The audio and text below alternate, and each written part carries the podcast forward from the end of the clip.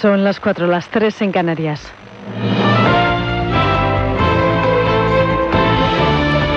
Noticias en Onda Cero.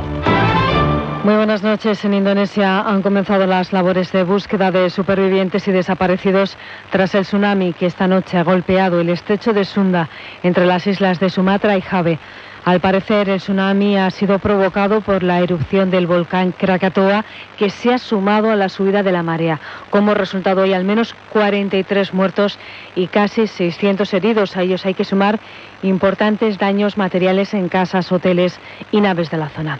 En Francia, al menos 220 personas han sido arrestadas este sábado durante las protestas de los denominados chalecos amarillos, una convocatoria que ha reunido esta jornada a 38.000 personas en todo el país. Las cifras de la protesta están, por tanto, lejos de las históricas movilizaciones de jornadas anteriores, aunque sigue habiendo muchos actos de radicales. En este caso, en especial en la zona de Montmartre, en París. Una de las escenas más impactantes de la jornada se ha producido en la avenida de Jorge V con los Campos Elíseos cuando un policía ha sacado su pistola. Él y dos de sus compañeros quedaron expuestos a una multitud de chalecos amarillos y ante la amenaza el agente ha sacado su arma y ha apuntado a los manifestantes, según se puede ver en un vídeo publicado en las redes sociales. Tras lo ocurrido, el ministro de Interior francés ha asegurado que respalda la labor desarrollada por sus fuerzas de seguridad. Algunos siguen viniendo a protestar animados por el odio, el odio a nuestras instituciones, los oficiales de policía, porque son oficiales de policía y porque representan a la República, fueron atacados una vez más y tuvieron que defenderse con control y proporcionalidad. Esta noche quiero saludar la profesionalidad y la forma de comportarse de nuestras fuerzas policiales. En Cuba, el Parlamento ha aprobado hoy por unanimidad el borrador final de la Constitución. El siguiente paso será ahora la celebración de un referéndum el próximo día 24 de febrero, en medio de la polémica levantada en redes sociales por detractores del nuevo texto. Tras la aprobación, el presidente cubano, Miguel Díaz Canel, valoraba así el nuevo texto. La ley fundamental que acabamos de aprobar reafirma el rumbo socialista de la revolución y nos permite encauzar la labor del Estado el gobierno, las organizaciones y todo el pueblo en el perfeccionamiento continuo de la sociedad. Refuerza la institucionalidad, establece la prevalencia de la Constitución en nuestro actuar, una mayor inclusión, justicia e igualdad social y un reforzamiento del empoderamiento del pueblo en el gobierno de la nación. Todo ello en un día en el que en nuestro país no hemos hablado de otra cosa que de la lotería. Por si todavía nos han enterado, que sepan que el gordo es el 3.347 y ha caído prácticamente en todo el país. Y el segundo, el 21.015 casi en su inmensa mayoría ha caído en, Almansa, en Albacete, aunque también algo en Alicante. Este es uno de los pocos días, ya saben, del año en el que la noticia está en que la gente está contenta. Hoy no me lo pienso, echarme un novio. El año pasado tuve una nieta. Nació el día 22 de diciembre. Y este año otra vez me ha vuelto a tocar. 200 décimos, 25 millones de euros. Es la ilusión de nuestra vida. Pues ha sido, parece ser, de máquina el premio que se ha dado. Y es cuando es de máquina, pues imposible, como no venga por aquí me traiga un jamón, digo, ah, pues está así. A repartir entre cuatro, pero bueno, que algo es algo, ¿sabes? Vamos, que va a ir todo para el piso, que nos da para tres meses, no da para más. Pero bueno, está muy mal la cosa ahora. 47.862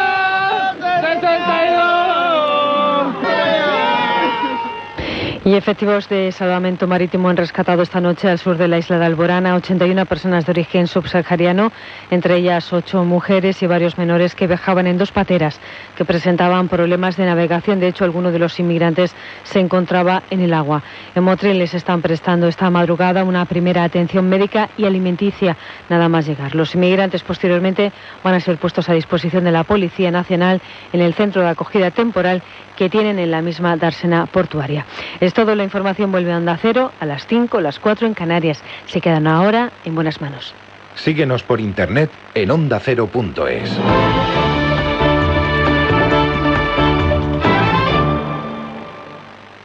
Facebook, Twitter, YouTube, hay más de un medio para que nos sigas. ¿Cuál te gusta más? Onda Cero es la radio que siempre va contigo, porque estamos en las redes sociales para que nos sigas, para que opines, para que compartas noticias. Onda Cero.es, más y mejor.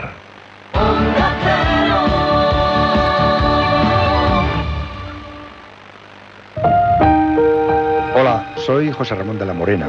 Era para sugerirles si quieren pasar con nosotros la noche del lunes, Nochebuena. Posiblemente tú ya tienes comprometida la cena y posiblemente también tengas tus invitados. Pero si a las once y media estás solo, aquí tienes otro espíritu solitario para hacerte compañía con mi primo José Mercé. Joserra, acuérdate que ya es domingo, que mañana lunes estoy ahí contigo, ¿eh? Porque nos vamos a hartar de gallina en Pepitoria. Ahí contigo, torero. Venga, nos vemos mañana. El lunes estamos ahí ya. Vale, primo, aquí te espero. Ya sabéis que en Onda Cero nunca pagamos el transistor.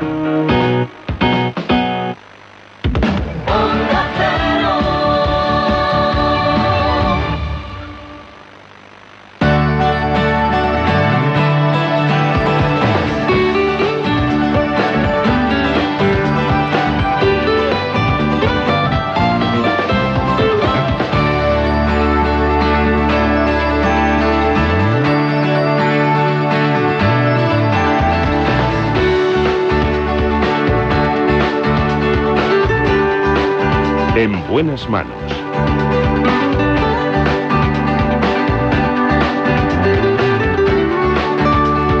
El programa de salud de Onda Cero. Dirige y presenta el doctor Bartolomé Beltrán.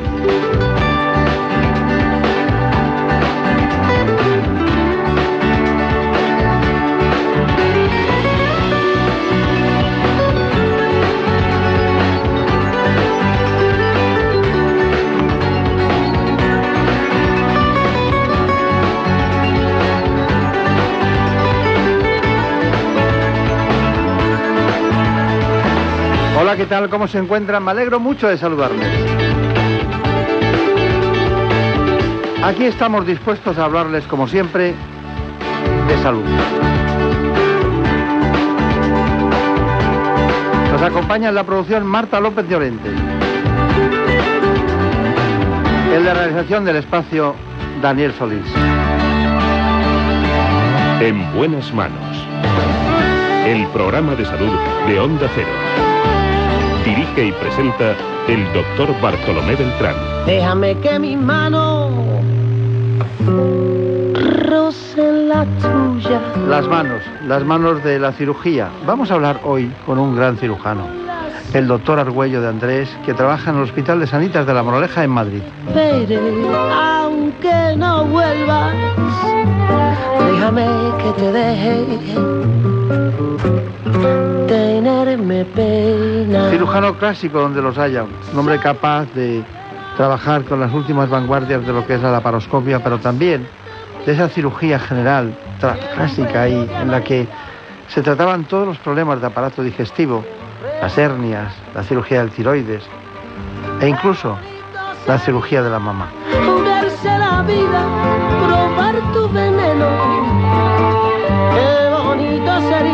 Así que nos adentramos en el amplio camino de la cirugía con este informe. Se presume que la cirugía general tuvo su origen en la antigua Grecia. Hoy se define como la especialidad de la medicina que se dedica al tratamiento de ciertas enfermedades por medio de la intervención quirúrgica.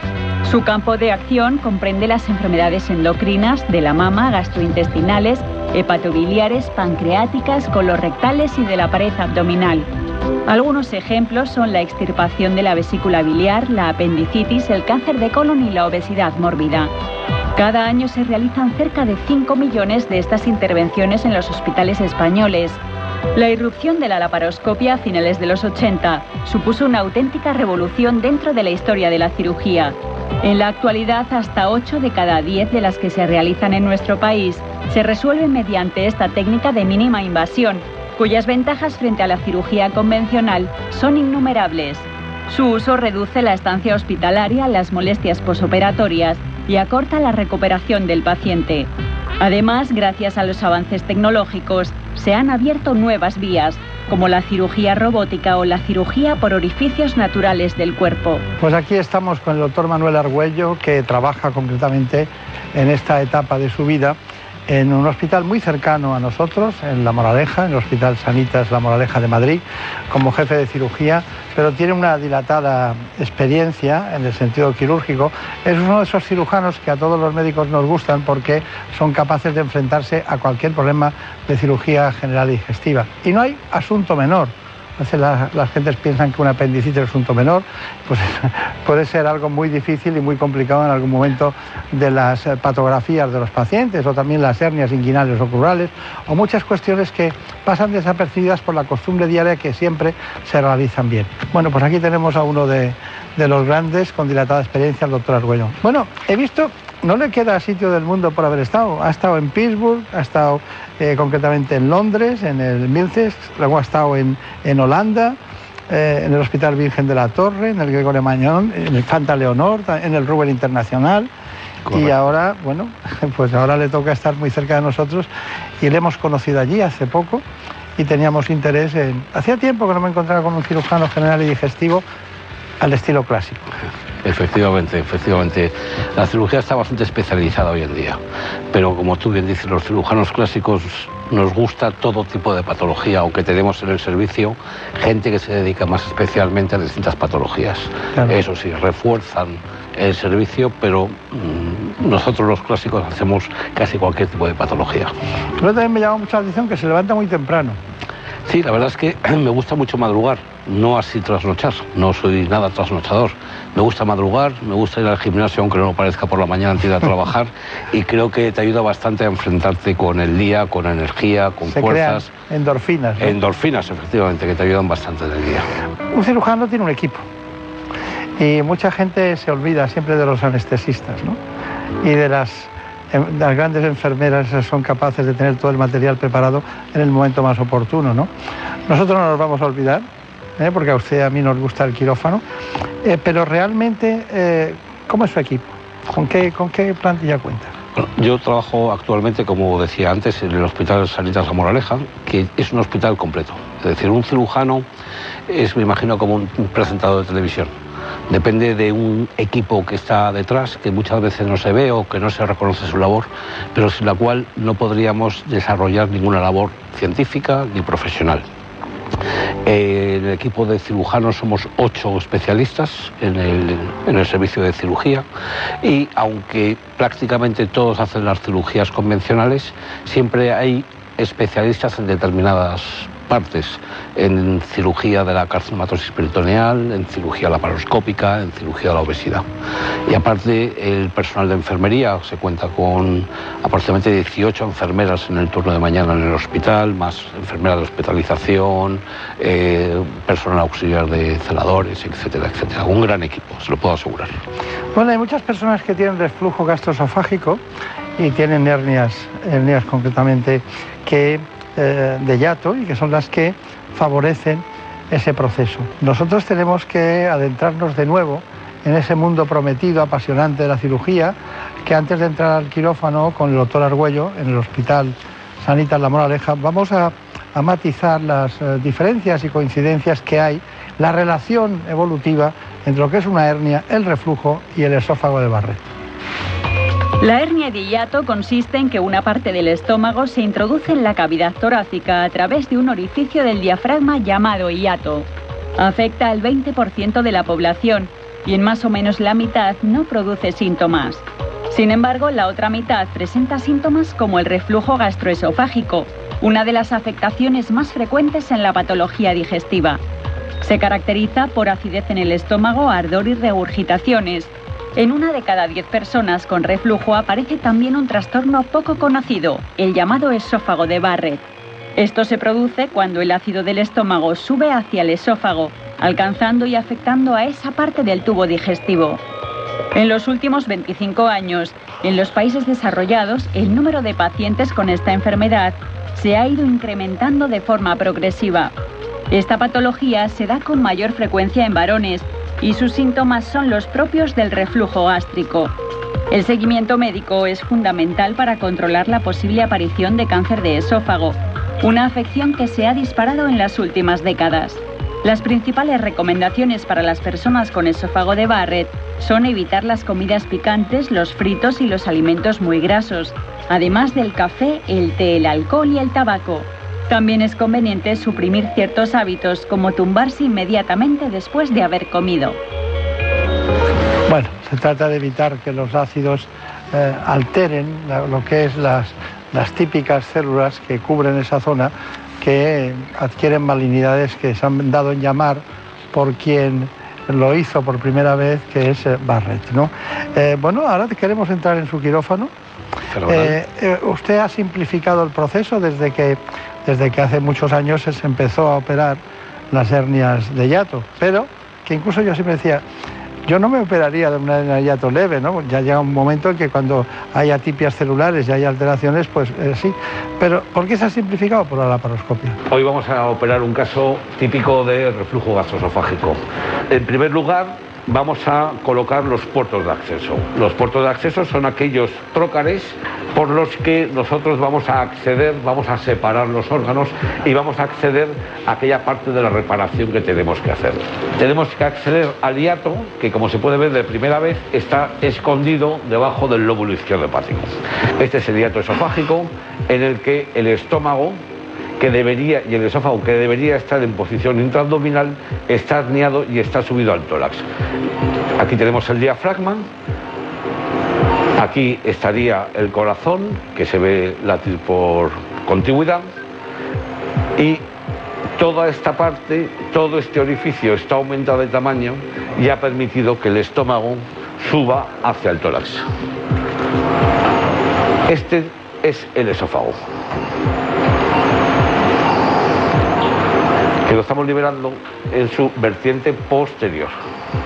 La primera fase, por tanto, conseguida, que es la liberación del hiato esofágico, abdominalización del esófago, al menos en 4 centímetros, tenemos aquí al menos 4 centímetros, y lo siguiente que vamos a hacer es cierre de pilares posterior. Aunque se pueden usar métodos de sutura convencionales, pensamos que es mucho más cómodo y mucho más seguro para el paciente usar un instrumento diseñado especialmente para los puntos en el hiato esofágico. Se trata de un instrumento que captura un hilo y que mediante un simple movimiento de eh, dedo consigue pasar la aguja de un lado a otro. Hay que tener en este punto mucho cuidado con la vena cava que está aquí. Aquí se puede observar la vena cava inferior y es un elemento a tener muy en cuenta porque de lesionarse la vida del paciente corre peligro seriamente. Cogemos el pilar izquierdo, cogemos el pilar derecho, como veis con este instrumento se consigue realizar una sutura fácil, cómoda y rápida y posteriormente se anuda para cerrar el defecto del hiato. Hay que tener siempre en cuenta que el cierre no puede ser estanco porque el esófago que ahora mismo está vacío tendrá que soportar el paso del bolo alimentario y por tanto tendrá que tener un diámetro mayor del que tiene en este momento. Lo que vamos a hacer ahora es conseguir realizando una funduplicatura posterior, pasando el estómago por detrás y uniéndole a la cara anterior, hacer una corbata alrededor del esófago distal de forma que el gas que se introduzca en esa corbata comprima y haga de nuevo hiato. Comprobaremos la hemostasia del campo, que el campo está limpio, que no hay ningún punto que esté sangrando y si no hay ninguna incidencia acabaremos la intervención.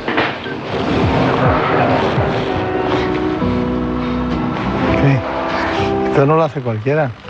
Bueno, es una técnica que en realidad está muy estandarizada.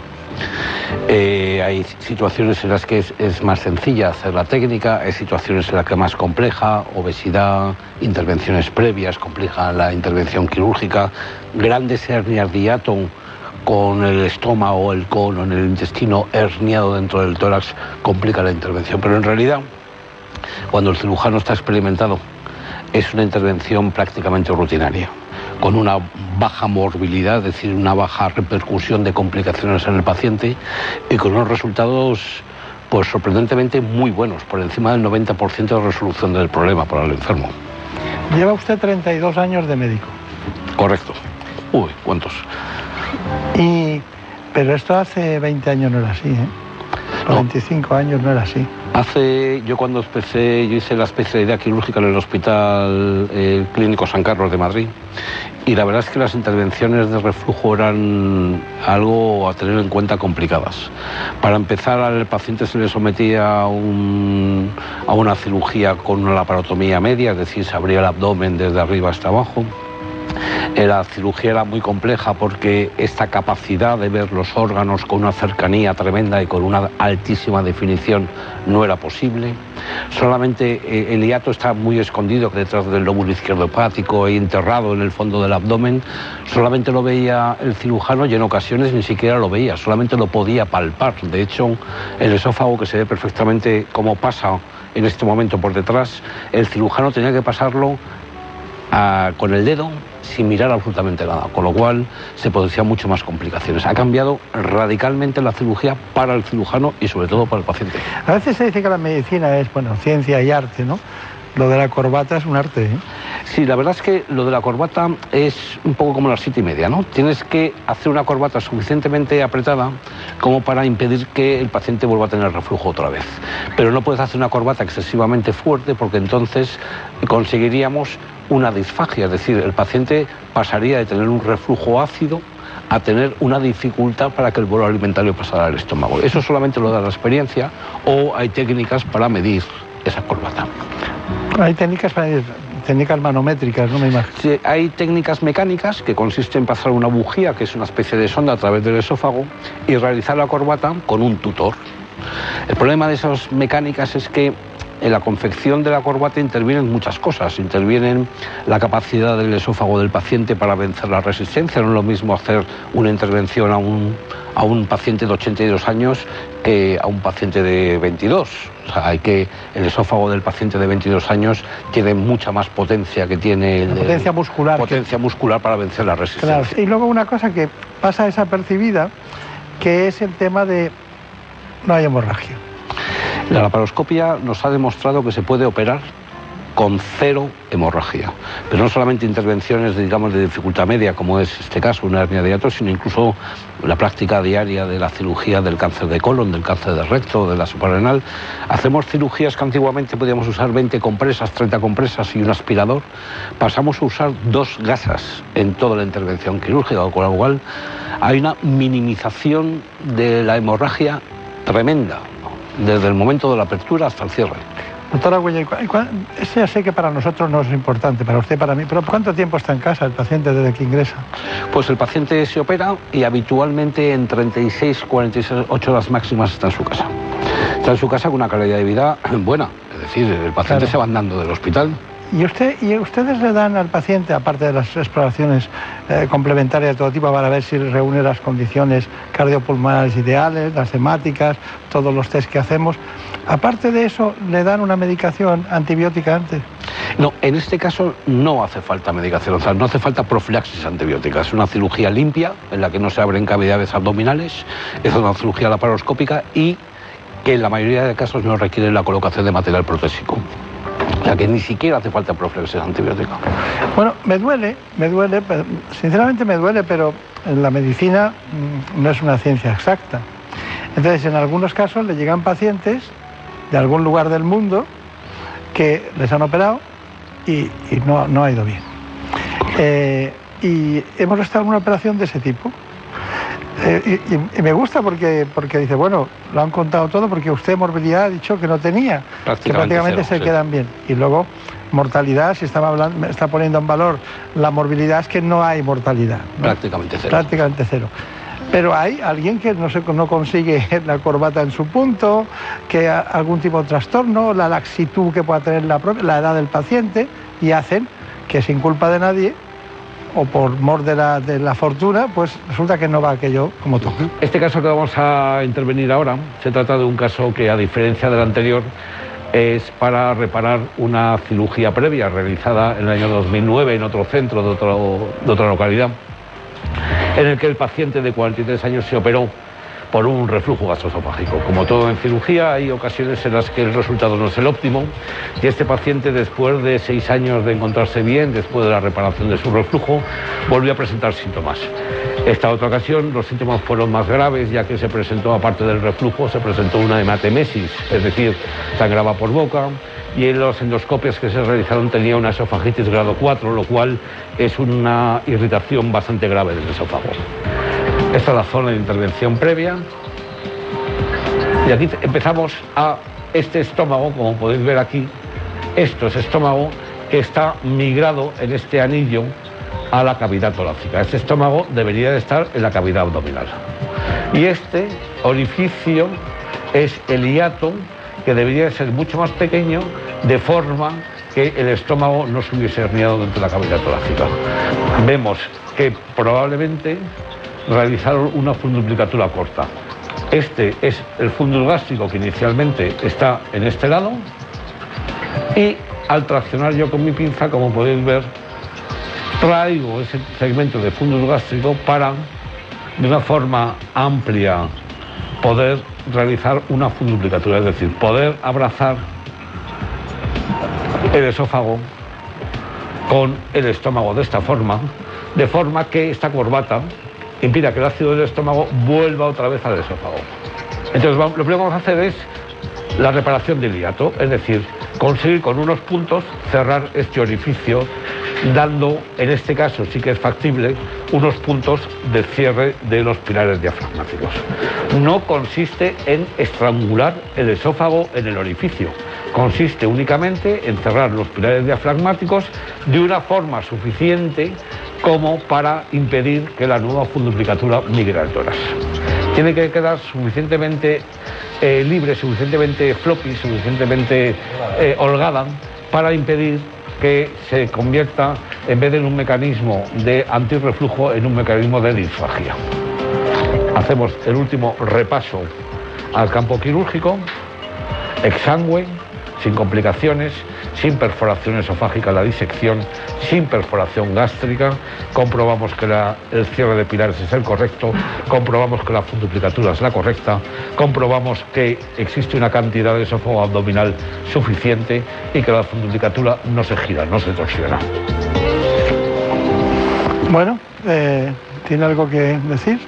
Bueno, eh, en realidad cualquier tipo de intervención puede tener una complicación a largo plazo. Es decir, en este caso, el paciente, por lo que fuera, no sabemos porque se ha operado fuera de nuestro centro, había vuelto a tener otra vez eh, eh, un reflujo y mucho más grave que la primera vez. Eso son intervenciones mucho más complejas que las, digamos, de primera intención, porque hay que empezar deshaciendo toda la intervención previa para volver a hacer la intervención después. Pero aún así, es un desafío quirúrgico pero muchos pacientes que están operados y que van a tener síntomas, darle la esperanza sabiendo que hay una posibilidad de reparación quirúrgica, que no tienen por qué estar toda la vida con reflujo si la primera intervención no les ha ido correctamente. Claro. Claro. Bueno, estamos hablando de algo que afecta al 20% de la población, hernias de hiato. Entonces, hay muchos tipos, muchas eh, categorías, ¿no? Se valoran ustedes en qué punto estamos, pero lo que queríamos recordar eh, todo mi equipo estaba muy preocupado con eso, que decían, bueno, pero claro, si hay un reflujo de, lo que es la parte del estómago al esófago, hay un reflujo porque está dilatado por cualquier motivo anatómico, por lo que fuere, pasa contenido gástrico, que es ácido, a un, lugar que no debe estar, eh, diríamos, eh, no debe estar en contacto con ese tipo de, de pH que tiene las sustancias que. Eso da lugar a una corrosión y puede dar lugar a un cáncer. Eh, cuando estamos hablando de, un Barrett, de un esófago de Barrett, ¿cuándo empezamos a, hablar de cáncer y cuándo empezamos a hablar simplemente de un esófago de Barrett que es eh, benigno, que no se ve patología por el microscopio, no se ve patología en las biopsias? Bueno, lo ha definido perfectamente. El esófago de Barrett es la mutación, el cambio, una metaplasia técnicamente de un epitelio columnar del esófago a un epitelio estratificado. Y esa es una es un cambio que en algunas ocasiones se cambia, se, evoluciona a displasia, es decir, a alteración celular, y en algunas, desgraciadamente, eh, acaba en un adenocarcinoma esofágico, que por cierto ya supera en porcentaje a los carcinomas epidermoides que eran clásicamente los que teníamos antiguamente relacionados con tabaco o alcohol. Es decir, el adenocarcinoma gástrico, en ocasiones, eh, esofágico, perdón, en ocasiones relacionado con el reflujo y con el esófago de Barrett, es un elemento a tener muy en cuenta. Un paciente con el esófago de Barrett es un paciente que tiene que hacerse un seguimiento estrecho y que ha de plantearse muy seriamente una corrección quirúrgica si el control medicamentoso no es suficiente. Está bien. Bueno, si, si hubiéramos tenido la oportunidad, porque yo me estaría con usted aquí todo el día, pero podríamos hacer una intervención de colon, ¿no? Es ustedes tienen muchos cánceres de colon. Sí, la verdad es que el cáncer de colon ocupa en mi labor personal pues eh, casi el 50% de mis intervenciones quirúrgicas. El segundo, segundo grupo de pacientes. Y cáncer de estómago y esófago. Es, eh, y luego muy de lejos el cáncer de páncreas, que a- por suerte es, que está creciendo. que está creciendo, pero por suerte aún tiene una incidencia comparativamente con el colon y con el estómago bajas. El esófago está creciendo desgraciadamente también, aunque afortunadamente el control de salud sobre el tabaco y sobre el alcohol espero que con el tiempo nos ayude a controlarlo. Bien. Eh, ¿Le llegan los pacientes a tiempo? Es decir, ¿los pacientes con her- hernias de hiato le llegan con, a tiempo o, o llegan ya tardíamente? ¿Esperan mucho? La verdad es que depende mucho del paciente, ¿no? O sea, el, Del tipo de el- paciente. Claro, el problema del reflujo es que te altera tu calidad de vida. Y cada uno siente distinto cuando le altera la calidad de vida. También es cierto que no es lo mismo tener reflujo una vez al mes que tenerlo diariamente. Y para muchos pacientes es muy incómodo tener que estar sometido toda su vida a tratamiento médico inhibidor del ácido, tener que estar toda su vida con medidas posturales, no poder acostarse después. Hay veces que es muy incómodo y los pacientes acuden por ellos mismos. Bueno, pues muchas gracias, mucha suerte, doctor Argüello, hasta pronto. Gracias. En buenas manos. El programa de salud de Onda Cero. Dirige y presenta el doctor Bartolomé Beltrán. Es lógico. Murprotec, empresa líder en la eliminación definitiva de las humedades, patrocina la salud en nuestros hogares. ¿Te lo dije o no te lo dije? Sí, papá. Si es que nunca me haces caso. ¿Cuánto dinero te has gastado ya en, en las dichosas humedades para nada? Tienes razón, papá. Si hubieras llamado Murprotec desde el principio, otro gallo cantaría. Que te eliminan las humedades de forma definitiva y te dan una garantía de hasta 30 años. Anda, pásame el contacto, porfi. Llama al 930 1130 o entra en murprotec.es. Es que lo que no sepa un padre. En buenas manos. El programa de salud de Onda Cero. Dirige y presenta el doctor Bartolomé Beltrán. When God gave out rhythm, sure was good to you. You can add, subtract, multiply, and divide by two. I know today's your birthday, and I did not buy no rose. But I wrote this song, and instead I call it Popsicle Toast. Vamos a hablar ahora de un problema que afecta a más de 400.000 personas en España. La mayoría puede responder al tratamiento, pero hay casos en que se hace refractario y entonces acudimos a la cirugía. Lo hacemos de la mano de un neurocirujano de la Clínica La Luz y del Hospital Niño Jesús de Madrid, el doctor Francisco Villarejo.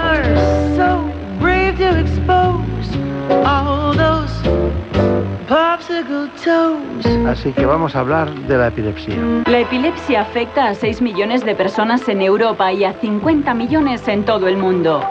En España hay unos 400.000 pacientes, de los cuales prácticamente la mitad son niños. Cada año se diagnostican en nuestro país unos 20.000 nuevos casos de este trastorno provocado por un aumento de la actividad eléctrica de las neuronas en alguna zona del cerebro.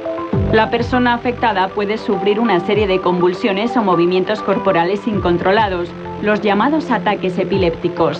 Estos episodios pueden ser breves o prolongados. Y la frecuencia de los ataques también es variable, desde menos de uno al año hasta varios al día. Hasta un 30% de las personas que padecen esta patología no están controladas y continúan sufriendo estas crisis. Sin embargo, gracias a los tratamientos farmacológicos, tres de cada cuatro pacientes pueden tener una vida normal. Muy bien, pues aquí está con nosotros el doctor Villarejo, ya saben que es un viejo conocido de este espacio en su dilatada trayectoria, tanto del espacio como profesionalmente. Bueno, pues hemos acudido y le hemos pedido en la Clínica La Luz de Madrid al doctor Villarejo que nos atendiera y aquí estamos en nuestro espacio esta mañana. Bueno, eh, veo que la cadencia de sus libros eh, en persona, uno era en la tercera edad, en la columna vertebral, otro recuerdo eh, que era del, del túnel, eh, del canal o estrechamiento del túnel eh, vertebral, o, y luego este y algún otro más, ¿no? Cada Sí. dos años aparece usted con un libro, ¿no? Sí, el primero que me lo presentó usted hace ya muchos años, que era de técnicas quirúrgicas en niños. Técnicas quirúrgicas en niños. Porque la- la- el, primer momento en el que usted eh, fue más conocido ante la opinión pública fue por la hidrocefalia, porque inventó una válvula o algo Sí, así, ¿no? Sí, hace muchos años. Inventamos una válvula para el tratamiento de la hidrocefalia. sí. Sí, sí. ¿Y, y cómo sigue ese, ese proceso? Bueno, esas, las válvulas es como otra cosa en la vida que se acaban porque aparecen otras mejores, ¿no? Entonces aquella válvula yo funcionó, pero eh, ingenieros desarrollaron otras válvulas. Yo ya me dediqué más a, a la cirugía, en este caso de, de la epilepsia, que es lo que más tiempo me ha dedicado. Está bien. Bueno, hay una, pre- una pregunta obligada. Dice, si tratamiento quirúrgico de la epilepsia, hemos visto de la epilepsia es mucho más frecuente en, en- en personas que, que son niños en este caso, ¿no? Eh, ¿Se curan los pacientes con tratamiento médico? Sería la pregunta, porque si usted utiliza la cirugía, ¿qué pasa? ¿Que no se curan con tratamiento médico? Eh, el 25% se pueden curar con tratamiento médico, farmacológico. Eh, y luego hay un tanto por ciento que es alrededor del 70% que eh, se controlan las crisis, o sea que no tienen, tienen una crisis al mes o como mucho dos crisis. Eh, se controlan con fármacos y eso no hay que hacerles nada. La cirugía interviene, o mejor dicho, el diagnóstico, a ver si se pueden operar, es cuando la epilepsia refractaria. Eh, refractaria quiere decir que se le da fármacos durante dos años, eh, diversas combinaciones de fármacos, que pueden ser dos o tres a veces, y el enfermo sigue teniendo eh, crisis todos los meses, varias crisis todos los meses. Eso sería una epilepsia refractaria. Entonces hay que estudiarlos para ver las posibilidades quirúrgicas. Es decir, que sería fármaco resistente, ¿no? Eso es el refractario, fármaco resistente. sí. Claro, son refractarias.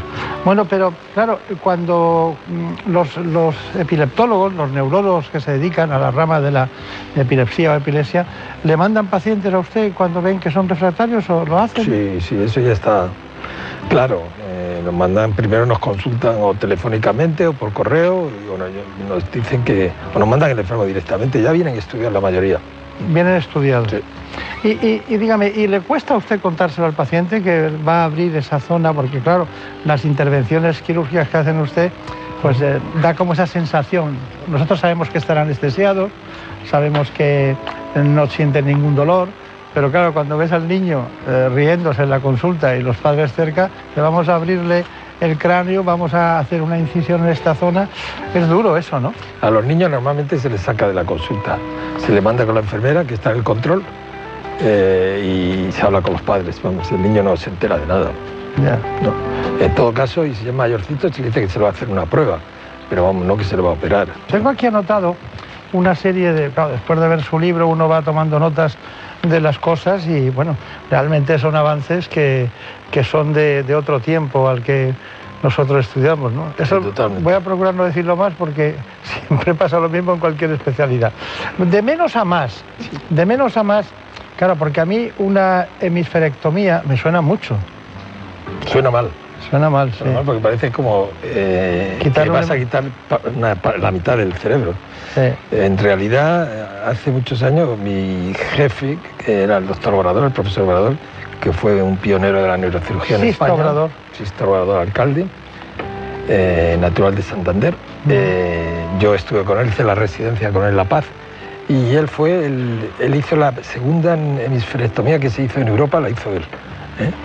Eh, no tiene nada que ver en aquellas hemisferectomías que hacían, que en realidad quitaban medio hemisferio. ¿Y qué pasa? Pues, hombre, eh, los que se dedicaban a esto siempre me decían, es mejor no tener una cosa que esa cosa esté enferma. O sea, mejor no tener ese hemisferio que ese hemisferio esté enfermo. Eh, la hemisferectomía son generalmente es en niños, o sea, porque la epilepsia se opera fundamentalmente en niños. O sea, es el gran paso hacia adelante eh, de, de estas enfermedades que se operan en niños para que luego su cerebro se pueda desarrollar. ¿no? Entonces, eh, eh, tú, tú quitas un hemisferio que está enfermo y el, paciente, la, eh, la técnica que tenemos ahora no es quitar el hemisferio, es desconectar parte del cerebro. Desconectamos el lóbulo frontal, del parietal, del temporal, del occipital y del otro lado. Seccionamos el cuerpo calloso. Entonces, eh, el, el hemisferio sano funciona muy bien y el otro ya no funciona porque lo has desconectado. Entonces, eh, hay niños que tenían ciento y pico crisis al día, al día, ¿eh?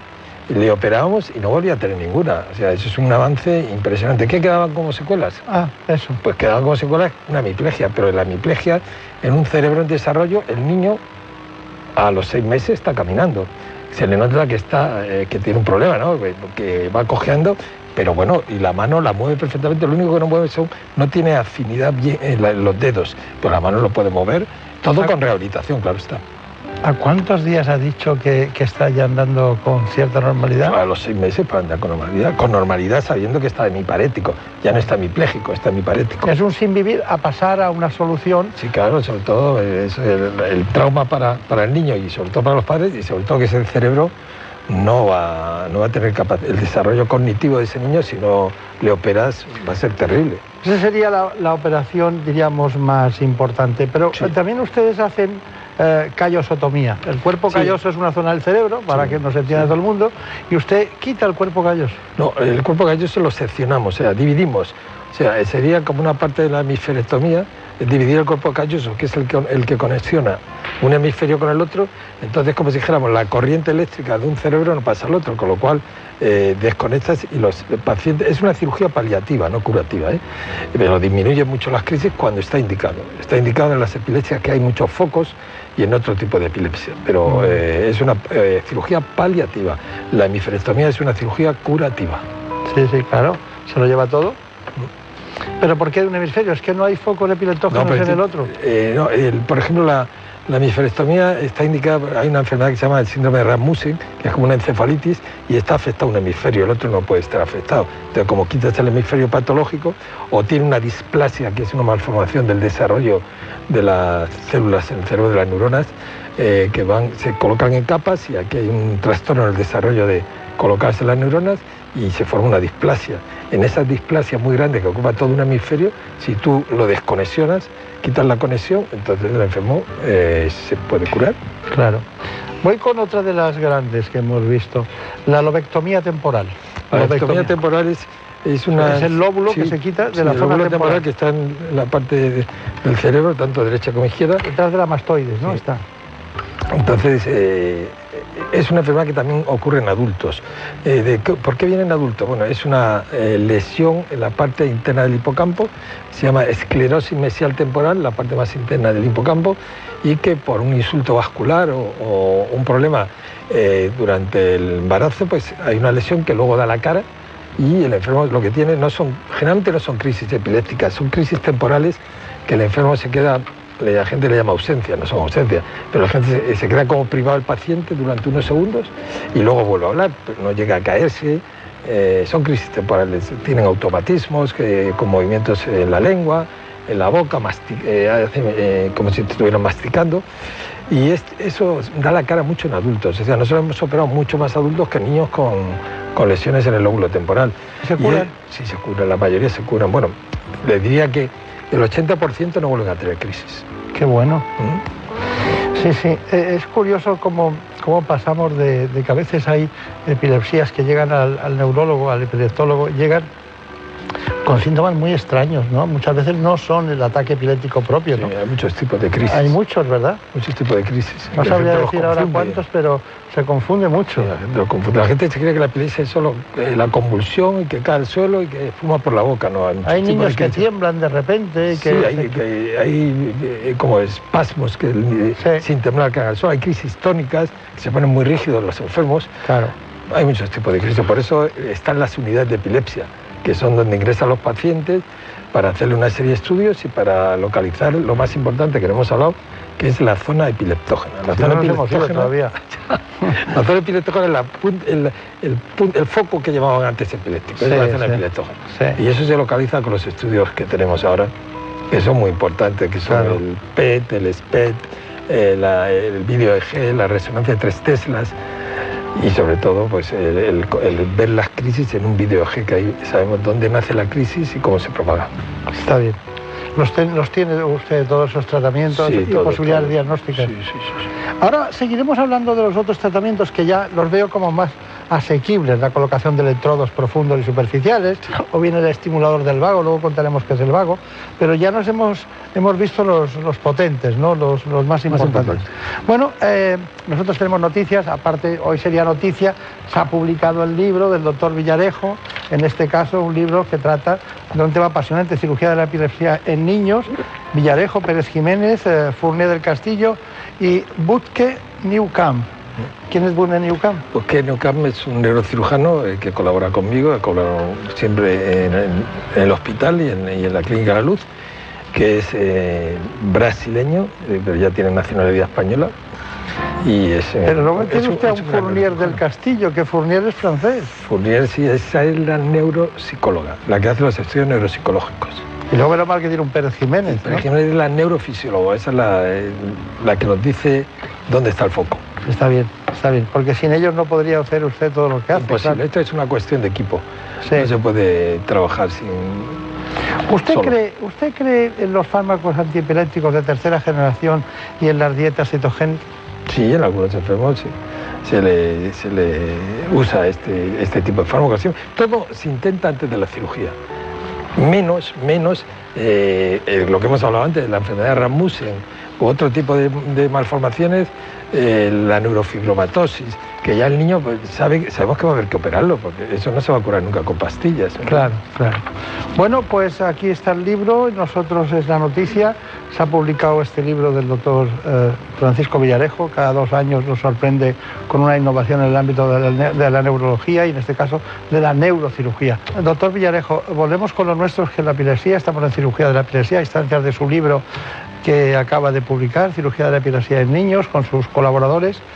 Pero eh, hay un informe que tenemos sobre, antes de pasar a las dos últimas intervenciones, volvemos al mundo de la epilepsia y vamos a, a un informe, eh, porque eh, Javier Sanz ha querido indicarnos que tenía la epilepsia, tiene características propias. La epilepsia infantil no es una enfermedad psiquiátrica ni síntoma de retraso mental, ni tampoco es contagiosa.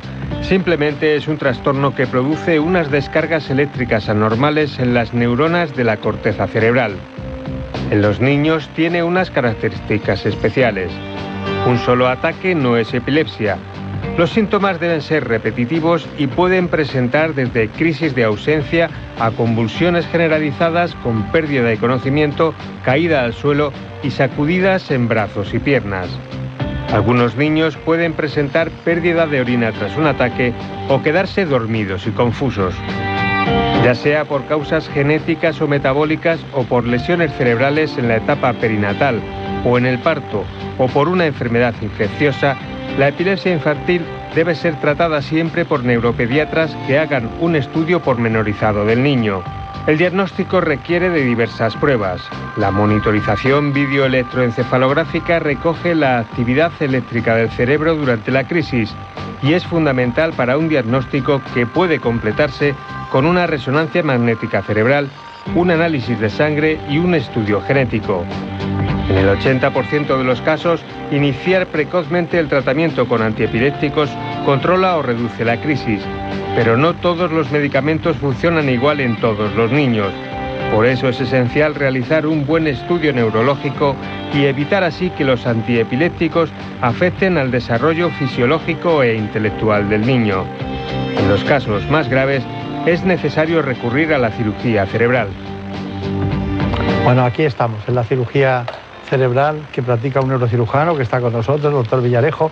Antes de pasar a las dos intervenciones, las dos actuaciones que hacen ustedes, como son la colocación de electrodos superficiales y profundos, o bien eh, el tema de los estimuladores del, nervio vago, que luego contaremos por qué se llama vago y no se, no se llama neumogástrico, que es de la misma denominación. ¿Son diferentes las operaciones? ¿Cuál es la diferencia de una operación en un niño y en un adulto? ¿Cuáles son las principales diferencias? Bueno, la diferencia fundamental es que el niño el volumen circulatorio del niño es el, 10% del peso. Entonces el niño no puede sangrar en una cirugía craneal, que, en teoría podría sangrar. O sea, que, hay que ir muy despacio, hacer una hemostasia muy cuidadosa y eso es la, base de todo en, la cirugía. Y luego las enfermedades que tiene el niño eh, que producen epilepsia con las de los adultos no tienen nada que ver. O sea, el adulto hemos dicho puede tener por un tumor cerebral, que también puede ocurrir en el niño, pero puede tener por un infarto cerebral, eh, por alcohol, por diabetes, por un montón de, problemas puede tener crisis. En cambio, el niño son generalmente malformaciones o problemas de partos en la mayoría de los casos. Está bien. ¿Y qué es la neuroestimulación? la, neuroestimulación, es, eh, como su nombre indica, estimular el sistema nervioso. En este caso es para, en nuestro caso, para disminuir el número de crisis o para quitarles una cirugía paliativa.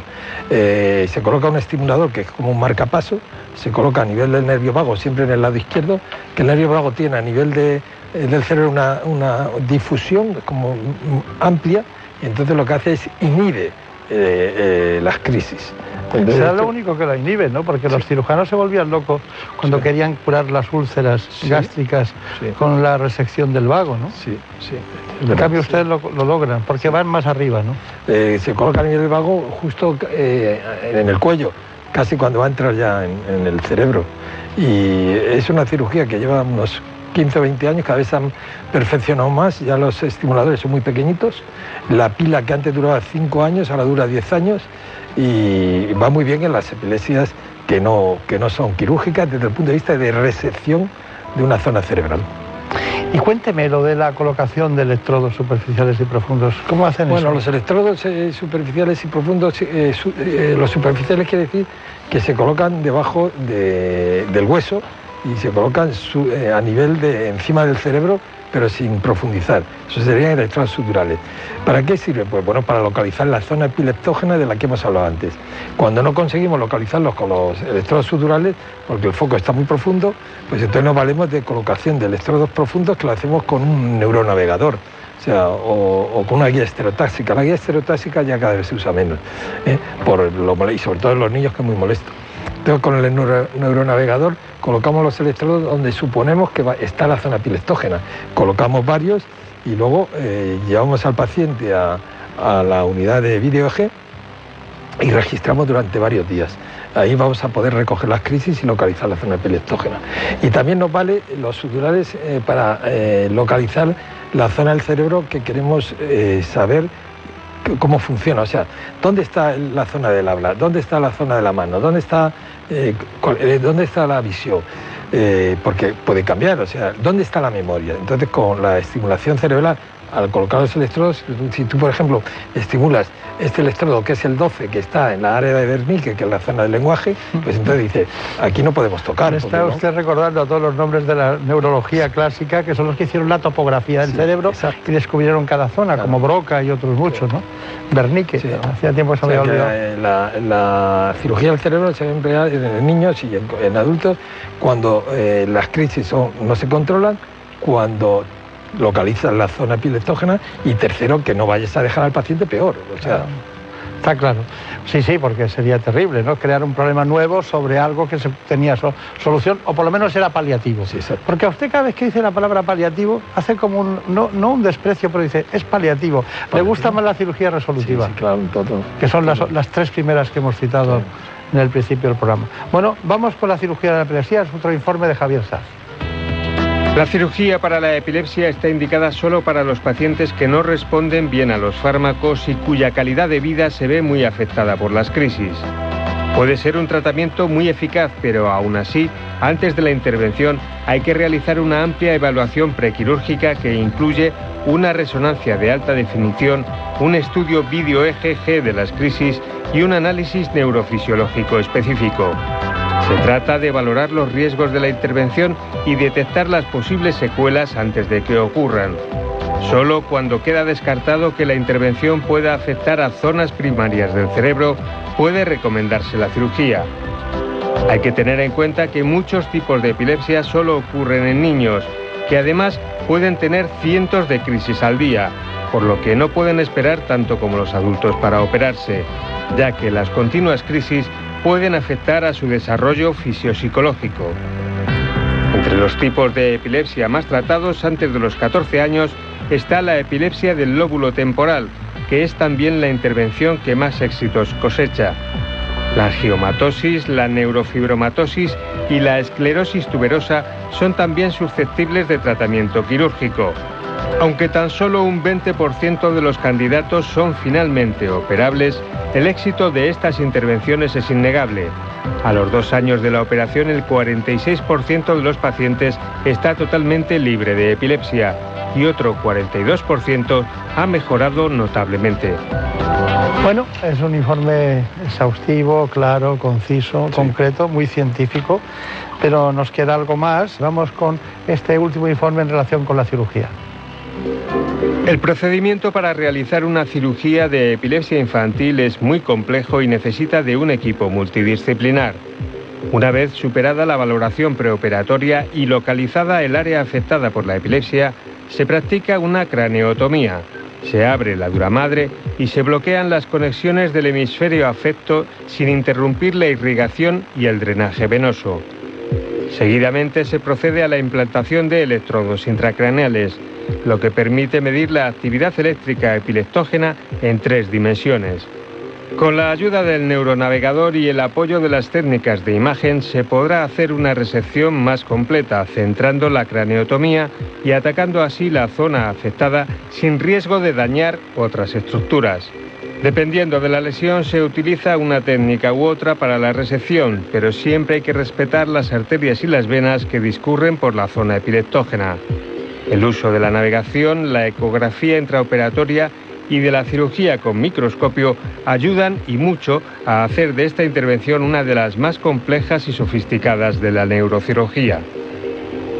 Bueno, estaba tomando nota y digo que no se me olvide porque es realmente extraordinario el trabajo de edición y de realización que, realiza Salvador Espín en este espacio y, la afición que ha ido cogiendo casi como una especialidad médica de Javier Saz en estos, en estos asuntos. Bueno, eh, ¿cuál es su conclusión?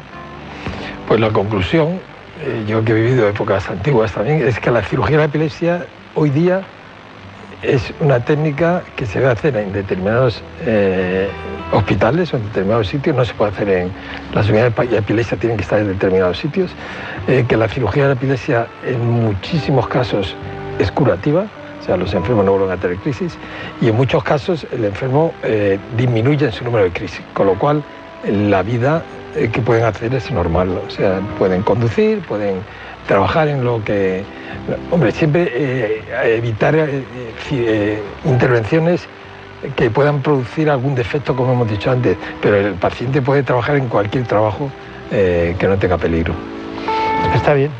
Bueno, espero que además de estar siempre en quirófano o trabajando, dedique algún tiempo al ocio y al tiempo libre, ¿no? Porque ya, y luego porque cuando se queda un rato se pone a escribir el libro que cada dos años aparece, como en este caso, el de cirugía de la epilepsia. Enhorabuena, muchas gracias y, y hasta pronto. Muchas gracias, doctor Beltrán. En buenas manos.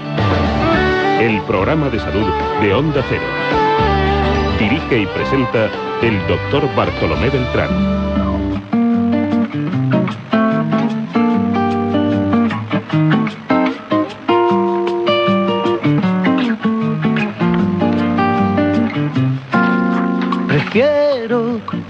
No hacer caso a la cabeza, me quedo con esos que ni se lo piensan. Prefiero a darlo por hecho, perder una apuesta. Prefiero olvidar a no haber querido caer en la trampa de un amor prohibido. Prefiero poquito de nada que más de lo mismo. Pues no es más de lo mismo lo que ocurre en cada segundo en nuestro espacio y en nuestro tiempo. Para eso están las noticias. Vamos a ver lo que nos cuentan, lo que ha ocurrido en la última hora nuestros compañeros de informativos. Les dejo con ellos y volvemos después. Seguiremos hablando de salud. Prefiero no hacer caso a la cabeza. Me quedo con esos que ni se lo piensan. Prefiero a darlo por hecho, perder una apuesta. Prefiero olvidar a no haber querido en la trampa de un amor prohibido. Prefiero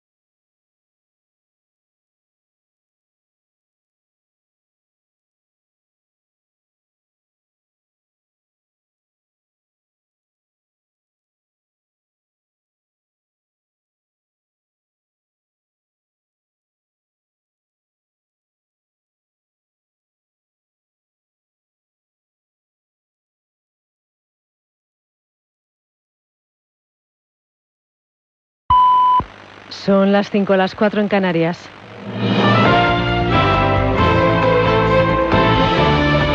Noticias en Onda Cero.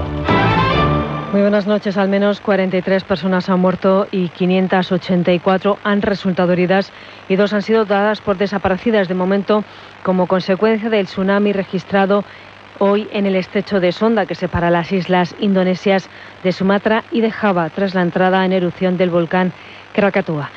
Indonesia es el cuarto país por número de habitantes y también uno de los más castigados por las catástrofes naturales. La ubicación geográfica de Indonesia en el llamado Anillo de Fuego del Pacífico y la cantidad de volcanes activos en el país más de un centenar, hace la nación propensa a sufrir una gran actividad sísmica. Le recordamos que fue justo por estas fechas, pero en 2004, cuando se produjo el tsunami que provocó más de 200.000 muertos. En este caso, a raíz de un terremoto que también afectó a Sri Lanka y a Tailandia. También estamos pendientes del rescate de uno de los mineros, de unos mineros que se han quedado atrapados a 360 metros de profundidad en Rusia, en la región de Solikams. Son nueve personas y lo último que sabemos es que las autoridades rusas dicen que es imposible rescatarles y han trasladado directamente sus condolencias a sus familiares. Ya más cerca de nuestro país también es noticia de este domingo la situación del barco de la organización Operams que ha rescatado a más de 300 inmigrantes frente a las costas de Libia. El puerto más cercano de Malta dice que no les acoge y tanto Italia como Francia todavía no han comunicado si estarían dispuestos a recibirles. Ante esta situación, el gobierno español les ha dado permiso para venir a nuestro país, aunque de momento no se sabe a qué puerto, aunque en principio se había hablado de Algeciras. Desde el propio barco, Gerard Canals ha explicado que la situación es complicada para intentar llegar a nuestro país, por eso van a intentar encontrar antes un puerto. Nuestra intención todavía es buscar los puertos de desembarco más cercanos posible. Hemos intentado Malta, hemos intentado Italia, hemos intentado Grecia, hemos intentado todos los puertos que estaban en las cercanías. España es una opción, pero España está a cuatro o cinco días de viaje, dependiendo del puerto de destino final y dependiendo de qué condiciones tengamos que navegar. Y cada día que estamos en la mar, pues supone un riesgo para las personas que llevamos a bordo. En España además seguimos a vuelta con la resaca de la reunión del Consejo de Ministros en Barcelona. El líder de Esquerra, Oriol Junqueras, encarcelado preventivamente en la prisión de Lledoners en Barcelona, ha afirmado que espera que la reunión en Barcelona entre Sánchez y Torra habrá definitivamente una nueva etapa de diálogo. Pablo Casado, presidente del PP, ha estado en Palencia en un acto donde ha presentado los candidatos del PP en Castilla y León. Allí ha vuelto solicitar la aplicación del artículo 155 de la Constitución en Cataluña y la convocatoria cuanto antes de unas elecciones generales y se ha ofrecido para rescatar al Estado si llega al Gobierno. También ha repetido que, en su opinión, el jefe del Ejecutivo ha decidido vender al Estado en una negociación ostensible y grotesca, mientras en Cataluña se ha convertido en un territorio sin ley y ajeno al marco constitucional. No estábamos hablando de diálogo, sino de desmantelamiento de la soberanía nacional. Porque quien negocia con aquellos que tienen secuestrada a la población catalana están haciendo un acto repugnante. Pero si quien negocia es el gobierno, lo que está haciendo es un acto de traición a España. Y una marcha a pie en la que se espera la presencia de cientos de personas va a recorrer hoy la distancia entre el instituto en el que daba clases Laura Luelmo en Huelva y el lugar donde se halló su cadáver cerca de la localidad del Campillo, donde vivía hasta que fue asesinada presuntamente por un vecino de su calle, Bernardo Montoya, que este sábado ha pedido perdón a la familia de la joven. Y del exterior les contamos además un breve apunte. Donald Trump sigue perdiendo a miembros de su equipo. El enviado especial de Estados Unidos para la coalición contra el Estado Islámico ha presentado su renuncia en protesta por la decisión de la Casa Blanca de retirar las tropas norteamericanas en Siria. Fred McCourt tenía previsto dejar su puesto en febrero de 2019, pero ha acelerado su salida. La decisión sigue a la dimisión esta misma semana del secretario de Defensa y se produce después de que el presidente de Estados Unidos proclamara la derrota del Estado Islámico en Siria y anunciara la retirada de 2.000 militares de este país. Es todo, la información vuelve a Onda Cero a las 6, las 5 en Canarias. Síguenos por internet en ondacero.es.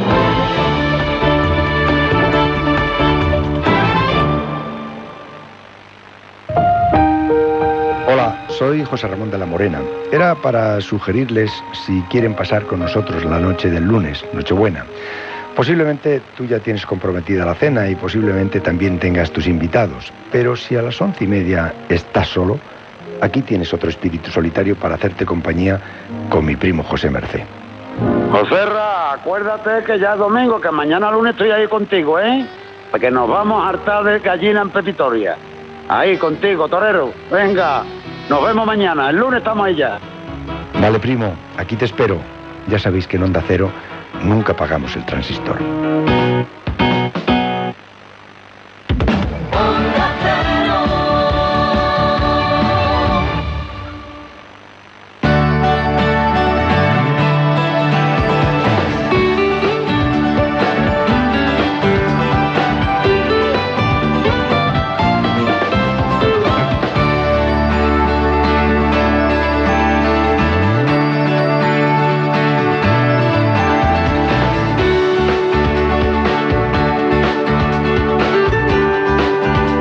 Buenas manos.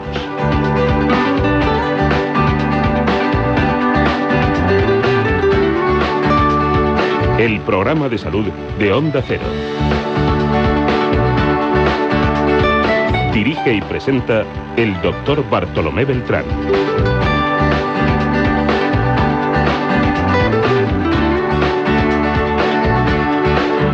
Seguimos en la segunda parte de este espacio, ya saben ustedes, en buenas manos. Estamos aquí intentando que los mejores especialistas les cuenten su experiencia clínica, la asistencia e incluso la investigación de los procesos que son menos conocidos. Y hoy lo hacemos de la mano del presidente de la Sociedad Española de Reumatología, el doctor Andreu. El doctor José Luis Andreu nos va a hablar hoy de enfermedades autoinmunes sistémicas. ¿Qué significa autoinmune? Pues son aquellos procesos en los que se ataca al propio organismo del, sistema inmunitario, pero también son sistémicos porque afectan a varios órganos o a casi todos los órganos y aparatos. Acudirá a este estudio María José Lebrero, que es la presidenta de Celu Lupus, que es la Federación Española de Lupus. Así que, ¿sabían usted ¿En qué consisten las enfermedades autoinmunes? Hay ciertas patologías en las que el sistema inmunitario agrede al propio organismo del paciente. Son las conocidas como enfermedades autoinmunes sistémicas y pueden verse afectados diferentes órganos, como los riñones, el corazón, los pulmones, el sistema nervioso e incluso la piel o la vista. Aunque su causa sigue siendo un enigma, se han descrito factores genéticos, hormonales, ambientales o agentes infecciosos. Para estas enfermedades no existe una cura definitiva, pero es importante diagnosticarlas de manera precoz y tratarlas adecuadamente para evitar complicaciones y daños permanentes. El reumatólogo al frente de un equipo multidisciplinar de especialistas es el encargado de abordar estas patologías, entre las que están el lupus eritematoso sistémico, el síndrome de Sjögren y la esclerodermia. Estamos aquí con la posibilidad de conocer mejor estos procesos que afectan a muchos órganos y aparatos. En realidad estamos hablando de cuestiones que pueden afectar desde los riñones o el corazón, pulmones o también la vista. Llama mucho la atención esa coincidencia que será por algún motivo que conoceremos hoy. Está con nosotros el presidente de la Sociedad Española de Reumatología, un hombre que trabaja en la Clínica Puerta de Hierro de Madrid, es profesor de la Universidad Autónoma y uno de los grandes expertos en estos asuntos, en enfermedades autoinmunes.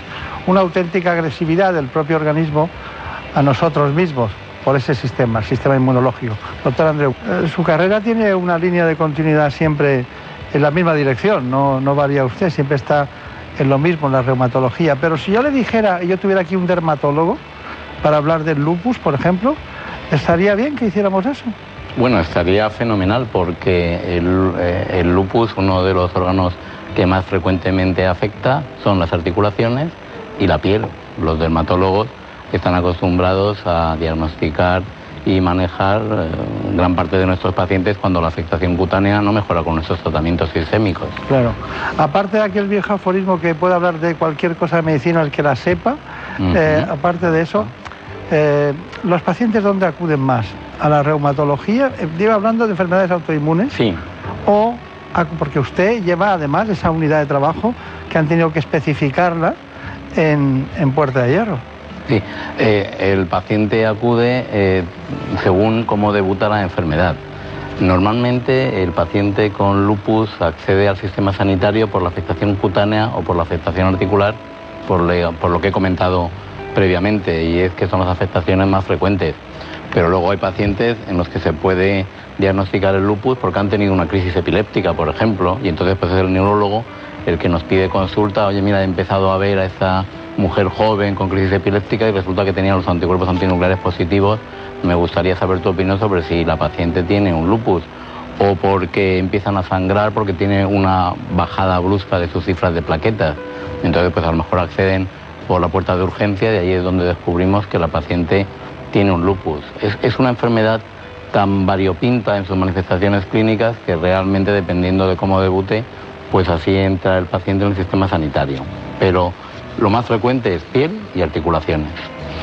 Pues muy bien, piel y articulaciones, ya veremos otras muchas cuestiones de las enfermedades autoinmunes, pero tenemos concretamente del lupus hoy aquí con nosotros a la presidenta de FELUPUS, que es la Federación Española de Lupus. Eh, ella concretamente es María José Lebrero y Oncala, ¿no? Onca- Oncala. Oncala. ¿Ese apellido de qué zona es? Oncala? Ah, de Andalucía, No lo conocía yo ese apellido. Andalucía. Algunos nos gusta saber por el apellido de qué zonas y tal, ¿no? Pero Andalucía. Oncala no lo, no, no lo tenía registrado en, en mi diccionario particular, ¿no? Bueno, eh, dígame, eh, tenemos una federación con 25 entidades diferentes. Sí, repartidas en toda la geografía de España. ¿Y por qué cree que usted es la presidenta? ¿Por qué creo que soy la presidenta? Bueno, pues yo creo que primero porque me involucré, como todas mis compañeras de todas las asociaciones, eh, en el mundo asociativo. Yo llevo la Asociación de Baleares, soy la presidenta de la Asociación de Baleares y bueno, cada dos años se renuevan los cargos. Entonces yo creía, creía conveniente que tenía, yo tenía otra visión de lo que sería la federación, bajo mi punto de vista, que todos son correctos, ¿no? Pero bueno, cada uno tiene su visión. Entonces, pues hace dos años me presenté y fui elegida por, por la mayoría para que hubiera ese cambio, llamémoslo así, el rumbo para llevar a la federación. Claro. Y entonces, pues ahí estoy. Estamos hablando de alrededor de 50.000 pacientes en toda España. Así, sí. Y según los datos que manejamos en el programa, al- alrededor del 10%, unos 5.000, estarían eh, com- como pacientes asociados o, o pacientes socios de la asociación. ¿no? ¿Cómo podemos subir esas cifras? Hombre, a mí me encantaría tener una varita mágica para que un paciente de lupus eh, entienda el valor de, de lo que es estar asociado. Porque a veces no se dan cuenta de, de- o sea, la necesidad de que existe una asociación hasta que uno está muy mal, tiene un problema en el sistema sanitario. Entonces dices, bueno, ahora me buscas cuando estás mal. Y eso es una, una para mí, lo- es lo que hay que cambiar. O sea, vamos a aportar a la asociación para que se mantenga, para que no desaparezca, porque a lo mejor tú ya estás diagnosticado, estás bien, no estás en brote, pero hay muchos nuevos casos de lupus que se encuentran perdidos.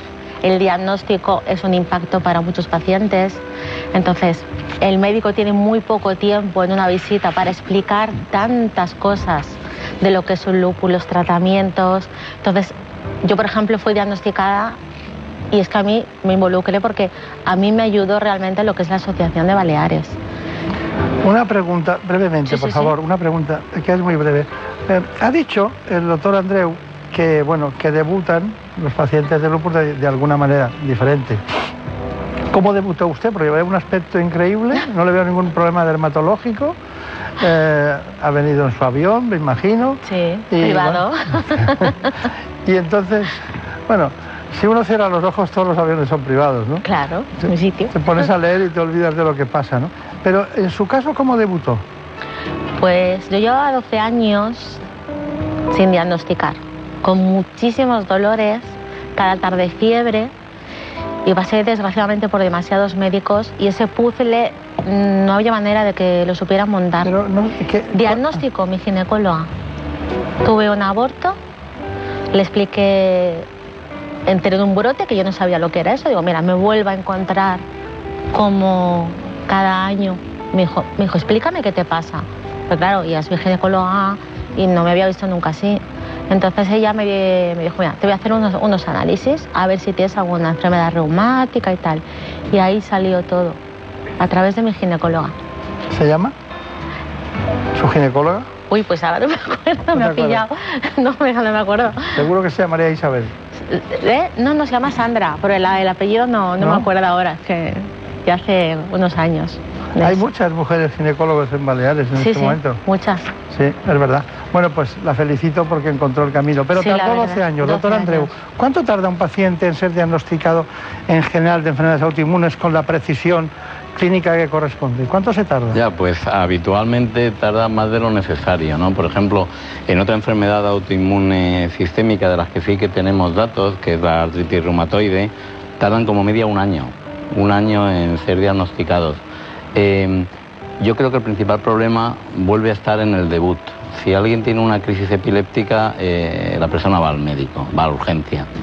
Si alguien empieza con dolor en las articulaciones eh, o cansancio extremo, como podría haber sido el caso de, María José, eh, pues uno va a la farmacia, le dan un antiinflamatorio no esteroideo, pues a- puedes ir tirando mejoras parcialmente. Entonces, eh, una información importante que la formación debía conocer es que cuando tienes dolor en las articulaciones y esto no se pasa en un par de semanas, tienes que ir al médico de atención primaria.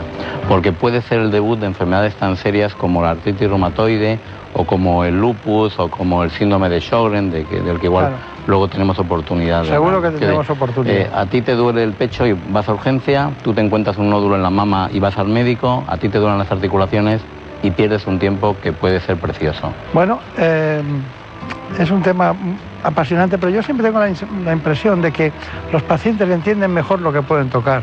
Saben lo, que es un hígado, unos ojos, Mm. saben lo que es el corazón, los pulmones, pero cuando hablamos de enfermedades autoinmunes, hasta que no te dicen lo que tienes, te pierdes. Y luego siempre parece como una cosa rara, ¿no? Unas- muchas son raras, pero mm, realmente hay que hacer mucho esfuerzo. ¿Cómo, cómo, cómo funciona un servicio de enfermedades autoinmunes? Bueno, pues funciona un hay poquito pocos co- en España, como ¿eh? una, como no, no, hay, hay muchos. De hecho, ¿Cuántos? todo servicio de reumatología está capacitado por su formación para llevar este tipo de enfermedades. En la guía formativa de los residentes de reumatología se contempla específicamente esas enfermedades. Estas enfermedades requieren un director de orquesta, porque tienes que echar mano del neumólogo, del nefrólogo, del dermatólogo, etc. Y ese director de orquesta, pues eh, eh, por, por, formación y por cómo está estructurado el sistema sanitario español, no, la orquesta es el sistema sanitario que atiende a nuestros pacientes que un día están mal del pulmón y otro día tienen un problema en los ojos, tienes que hablar con el oftalmólogo. Eh, pero lo que es coordinar todo esto, el tratamiento sistémico que requieren los pacientes, poner de acuerdo a los distintos especialistas, eso requiere el director de orquesta, que es el reumatólogo. Lo que has comentado de que hay pocas unidades, no, probablemente te refieres a lo que se denominan unidades de enfermedades autoinmunes sistémicas, que es realmente poner el nombre a algo que funcionalmente nuestros pacientes necesitan y nuestros pacientes tienen que tener, tienen el derecho de tener, que es un director de orquesta que sepa cómo manejar el hospital para que los pacientes tengan la mejor atención sanitaria. Por definición, el servicio de reumatología tiene que hacer esta función. Y si no la hace, es un mal servicio de reumatología. He visto que usted tenía un interés especial eh, en sus trabajos, por la artritis psoriásica, por la artritis reumatoides, por la espondilitis anquilopoyética. Eh, bueno, todo eso, al final el, tronco común es la reumatología. Claro, tratar, es como para un vascular tratar las varices, ¿no? Pues está muy bien tratar las varices, pero claro, un vascular es mucho más amplio, tiene mucha más patología. Ustedes, el reumatismo siempre fue la, fue la artrosis, ¿no? Y de repente ahora nos encontramos en otra dimensión, ¿no? Estamos segmentando toda la que es la reumatología y hemos llegado a incluso a, tener unidades de autoinmunes dentro de la propia especialidad. O sea que es, esto es algo que los pacientes... Es eh, algo que no se conoce bien ¿no? entre la población. Las enfermedades reumáticas tienen muchos mitos. Un mito es que afecta a la gente mayor y realmente las enfermedades reumáticas afectan desde los lactantes hasta las mujeres en edad fértil, hasta pues, la gente mayor. Y no existe el reuma, existen las enfermedades reumáticas y hay más de 200 enfermedades reumáticas. En ese sentido, la verdad es que nuestra actividad es una actividad apasionante porque tenemos la posibilidad de manejar enfermedades como el lupus, como la artritis reumatoide, como la osteoporosis o como la gota, lo cual hace que ser reumatólogo sea realmente muy divertido. Sí, sí, sí, sí, porque es eh, muy difícil que muchas personas relacionen de entrada sin conocer la medicina que el gota o la gota puedan puedan ser enfermedades eh, de origen, o sea, en la especialidad de la reumatología. Pero bueno, pero tiene mucho interés el que ustedes no se desprendan del principal, porque es fundamental, ¿no? contener la especialidad en su, en su ámbito. También le pregunto esto porque es usted presidente de la Sociedad Española de Reumatología y esto es uno de sus trabajos más importantes, el, el darle contenido a cada una de las áreas, la osteoporosis, todo el mundo la diagnostica normalmente un ginecólogo, pero eh, la pueden tratar los internistas, los médicos de atención primaria, pero lo suyo, el suelcito es que el reumatólogo la vea, ¿no? La vea y la diagnostique. Dígame, eh, la diferencia entre los, los pacientes bien tratados, en estas patologías. O los pacientes que por lo que sea no están tratados. ¿Está de acuerdo en que económicamente eh, se hace más ahorro cuando se trata bien? Hombre, es evidente. Yo, yo creo que el problema no está en, gastar mucho o poco, sino en gastar bien. Es lo que se denomina eficiencia. Eh, y está claro que un diagnóstico certero es lo que genera más eh, eficiencia para nuestro sistema sanitario público del que todos estamos tan orgullosos y tan contentos de disfrutar. Es verdad que en ocasiones un diagnóstico certezo, certero lo que conlleva es la indicación de un fármaco pues de un precio eh, quizás más elevado que, otros. Pero en conjunto yo creo que la afirmación de un, un, un diagnóstico certero aumenta la eficiencia de, del gasto en fármacos del sistema sanitario yo creo que eso nadie lo puede dudar. Pero lo más importante, por supuesto, es la calidad de vida de los pacientes. Eh, el fin último del sistema sanitario, de los médicos, de las enfermeras, de, toda la organización, es que nuestros pacientes tengan calidad de vida. Es que vivan muchos años y vivan bien. Bueno, eh, hay una cosa. Cuando estamos hablando del lupus, hay algún momento en que me viene a la cabeza la fatiga crónica, la fibromialgia, me viene y luego se me va, ¿no? Porque luego veo que es más concreta, que hay patologías que son más objetivables, ¿no? Pero me ha venido la cabeza. ¿Es posible que me pase eso? ¿Es, tiene una cierta... Bueno, sí, es, muy posible porque em, no es infrecuente que, que una paciente con síndrome de Sjögren o con lupus eritematoso sistémico además tenga una fibromialgia asociada.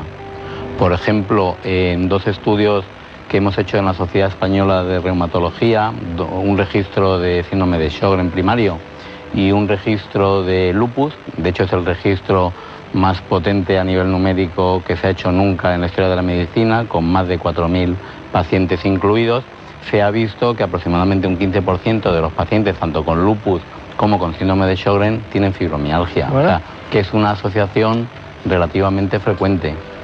Y luego tenemos el tema de, sin tener fibromialgia, tener cansancio incapacitante. Es uno de los síntomas más devastadores para la calidad de vida de nuestros pacientes y es muy frustrante para nosotros porque podemos tener perfectamente controlada la actividad de la enfermedad, pero la paciente sigue con ese cansancio incapacitante, como decía María José, que a, a mediodía se te han acabado las Ah, pilas. Y en ese sentido, yo creo que hay que hacer un esfuerzo de investigación para desarrollar fármacos que impacten sobre esa característica de, de estas enfermedades. Si, si me ven sufrir es porque quiero meter en el mismo tiempo el máximo número de conceptos y, de, y de cuestiones. Vamos con algo que hemos preparado que es concretamente el lupus. Cada vez se diagnostican más casos de lupus en nuestro país y de forma más precoz. Esta patología se puede presentar a cualquier edad, pero lo más frecuente es que se inicie en la juventud. Se estima que afecta a 5 millones de personas en el mundo y unas 50.000 personas en España. El 90% de ellas son mujeres en edad fértil, entre los 20 y los 40 años. El lupus se encuadra dentro de las enfermedades autoinmunes. Esto quiere decir que el sistema inmunológico se confunde y no diferencia entre las partículas extrañas y las propias células o tejidos, produciendo anticuerpos en contra de sí mismo. Se trata de una enfermedad inflamatoria crónica que se manifiesta alternando periodos de actividad con otros de remisión. El lupus eritematoso es además una enfermedad sistémica, ya que puede afectar a muchos órganos, piel, articulaciones, riñones, corazón, pulmones, pero la mitad de los pacientes tienen afectación casi exclusiva de la piel y las articulaciones. Cada persona tiene un patrón diferente de la enfermedad, lo que en ocasiones dificulta el diagnóstico. Bueno, la verdad es que después de conocer el lupus dentro de este conjunto de patologías que son las enfermedades autoinmunes, a nosotros nos quería, nos gustaría, sí, profundizar en eh, los nuevos tratamientos biológicos. Lo ha preparado Javier Sanz. El lupus es una de las enfermedades autoinmunes más difíciles de diagnosticar, ya que afecta a órganos tan diferentes como la piel, los pulmones, el corazón o el riñón. El diagnóstico se realiza mediante un análisis de sangre para detectar si existen anticuerpos antinucleares y anticuerpos anti-ADN. El tratamiento inicial es a base de corticoides en altas dosis y tratamientos autoinmunes, pero la gran alternativa es la terapia biológica. Los medicamentos biológicos se crean a partir de proteínas humanas o células vivas y su objetivo es estimular y reconducir el sistema autoinmune para que deje de producir anticuerpos de forma descontrolada. Un biosimilar se produce de esa manera, se produce por técnicas de biotecnología. Se coge, dependiendo de qué biosimilar estamos hablando, la proteína que queremos producir, se coge la célula que queremos que produzca esa proteína, se le hace producir la proteína, se purifica, bueno, se extrae, se purifica y se obtiene el biosimilar producido por biotecnología.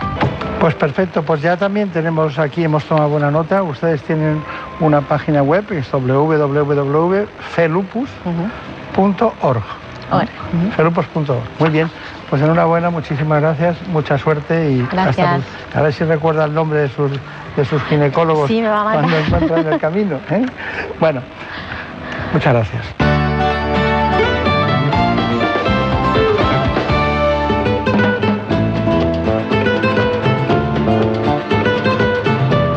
Ha llegado el momento de conocer lo que publican nuestros compañeros de La Razón en ese suplemento de A tu Salud. Saludos desde La Razón. Esta semana dedicamos nuestra portada a las CAT, pues esta terapia génica pone en jaque al sistema sanitario. Su financiación adopta la fórmula de riesgo compartido, es decir, si en 18 meses no hay resultados, se devuelve la cantidad abonada. Además, entrevistamos a Jorge Sierra, presidente de la Sociedad Española de Hematología y Hemoterapia, quien asegura que las CART aumentan la esperanza de vida y puede llegar a curar a los pacientes. En nuestra sección de alimentación contamos que un queso de cabra español ha logrado bajar el riesgo cardiovascular, según demuestra un estudio del CSIC y del Hospital La Paz de Madrid. Y publicamos un artículo de opinión del doctor Moisés Anselén, quien nos da las claves para comenzar el nuevo año con buena cara y una piel radiante. Y en la contra entrevistamos a las autoras del libro Alimenta bien a tu familia, quienes recomiendan no usar las chucherías como premios o castigos para los niños. Pero estos son solo algunos de los contenidos. Encontrarán más información en las páginas del suplemento a tu salud y durante toda la semana en nuestra web www.larazón.es. Sin más, que pasen una feliz semana.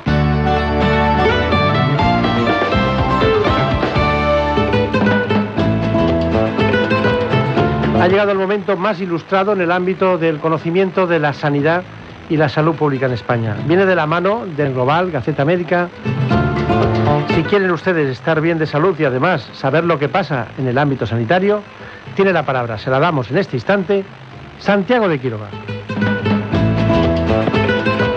Comenzamos con el repaso de la actualidad sanitaria. La Gaceta Médica nos cuenta que hay disparidad entre los países europeos frente al cáncer de pulmón y es que se estima que 400.000 europeos morirán de cáncer de pulmón en 2018.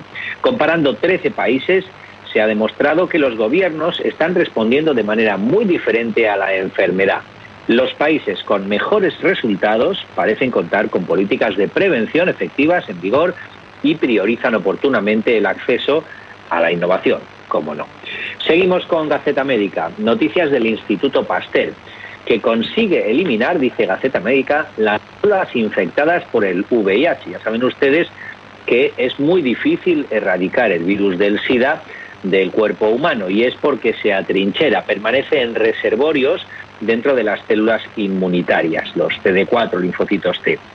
Bueno, pues estos primeros eh, ensayos han detectado una posibilidad, una debilidad para el virus que podría ser explotada para combatir las células infectadas según los responsables del estudio. Es una buena noticia y ya estamos en el camino de ir buscando soluciones para acabar con el VIH. De entrada y mientras tanto, la prevención, como se ha dicho recientemente, es muy importante y todos aquellos que hacen prácticas de riesgo necesitan tomar las medidas oportunas. Seguimos con Gaceta Médica. Nos cuentan que investigadores desarrollan un vendaje eléctrico que acelera la curación de las heridas. Hasta lo digital se fusiona con el cuerpo humano para responder a, en este caso, heridas. Nos cuenta también Gaceta Médica que la respuesta del cáncer de mama a la inmunoterapia es diferente. Hay muchas esperanzas puestas en la inmunoterapia en que el sistema inmunitario del propio, la propia persona sea la que hace vencer al cáncer y en cáncer de mama concretamente todavía sigue siendo una batalla pendiente y una, una asignatura pendiente que hay que, que hay que superar. Saber más sobre los tumores de mama y cómo funcionan le dará a los oncólogos más herramientas, sin duda, para tratar a las pacientes, ya sea con los medicamentos de inmunoterapia que están aún por desarrollar o con la combinación tradicional de quimioterapia y radiación.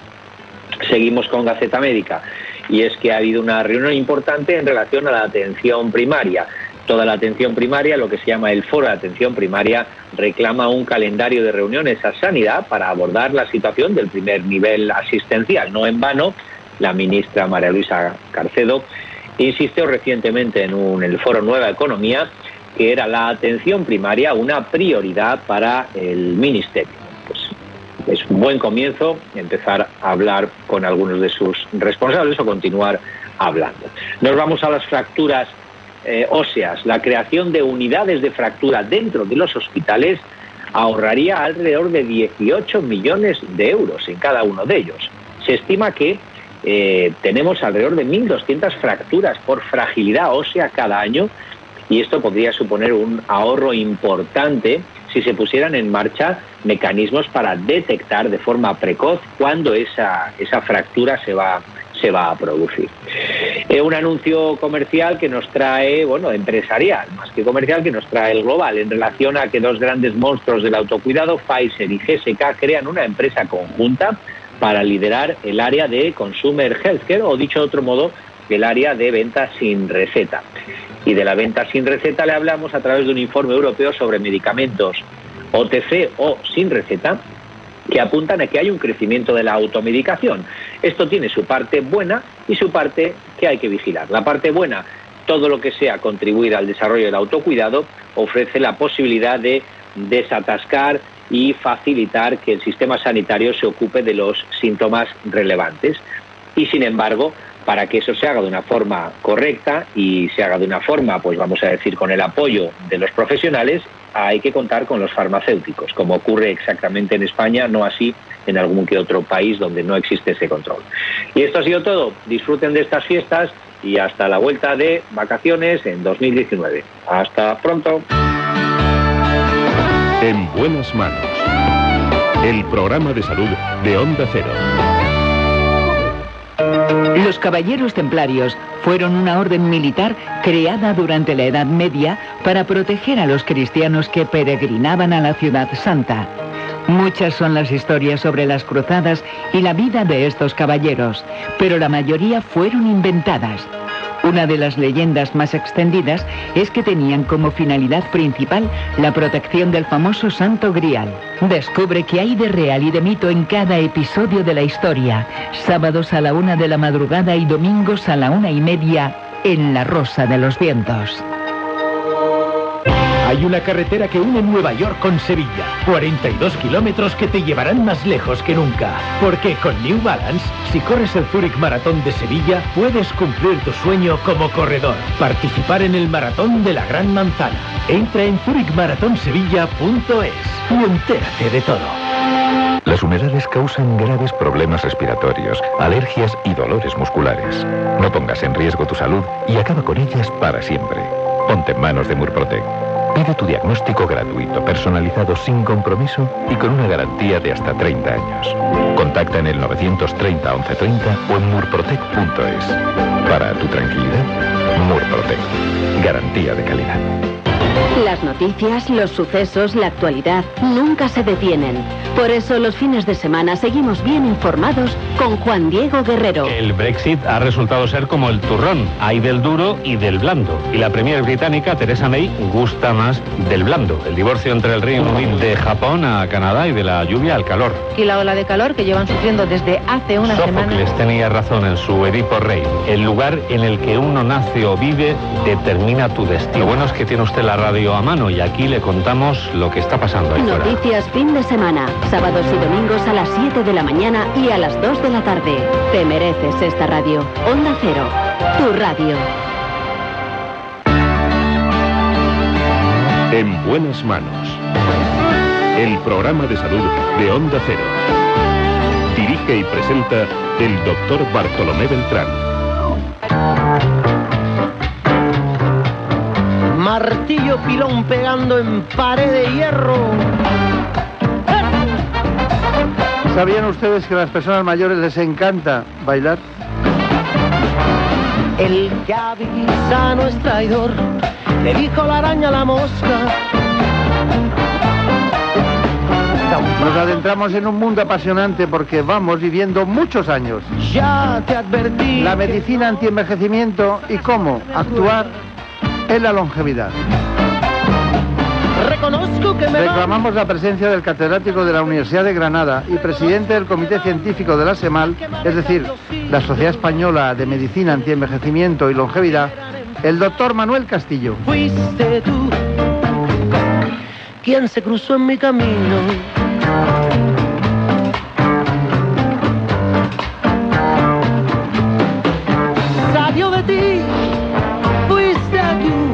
Me puso en pie de guerra. Salió de ti, tuya fue la idea de apagar la luz, de prender las velas. Pues ahora la vamos a encender en ese mundo apasionante del antienvejecimiento. Vamos con lo que nos cuente el doctor Manuel Castillo, pero antes les recomiendo que conozcan estas ideas básicas de este proceso que no podemos y tampoco deberíamos parar. España envejece a pasos de gigante. La población adulta mayor en España, es decir, con más de 65 años, representa ya una cuarta parte de la población y está previsto que para el año 2050 sea más del 35%. Además, la población octogenaria se ha disparado. se coloca así en el cuarto país más envejecido del planeta, solo superada por Japón, Italia y Alemania. Según datos del IMSERSO, se estima que en España entre un 10 y un 15% de los mayores de 65 años presenta una dependencia importante y por lo general suele ser la familia la que se ocupa del cuidado de estas personas. Con respecto a la esperanza de vida, se ha duplicado en el último siglo. Si en 1900 era un logro pasar de los 35 años, en la actualidad muchos alcanzan los 80 y sobre todo las mujeres. Los expertos aseguran que en la longevidad intervienen factores como la predisposición genética, el ejercicio físico y mental, una dieta rica en frutas y verduras y baja en grasas y además una actitud positiva ante la vida. Aquí está con nosotros el profesor Manuel Castillo, que es eh, doctor en medicina. Ya saben ustedes que en la ciudad de Granada, si se van a lo que llamábamos la carretera de Jaén, en un esquinazo muy importante, ahí se han formado grandes especialistas. Él es profesor en esa universidad y da la disciplina de la fisiología médica, que es el primer paso en el que los estudiantes de medicina empiezan a ver la posibilidad de que eso se altere para dar lo que son las patologías.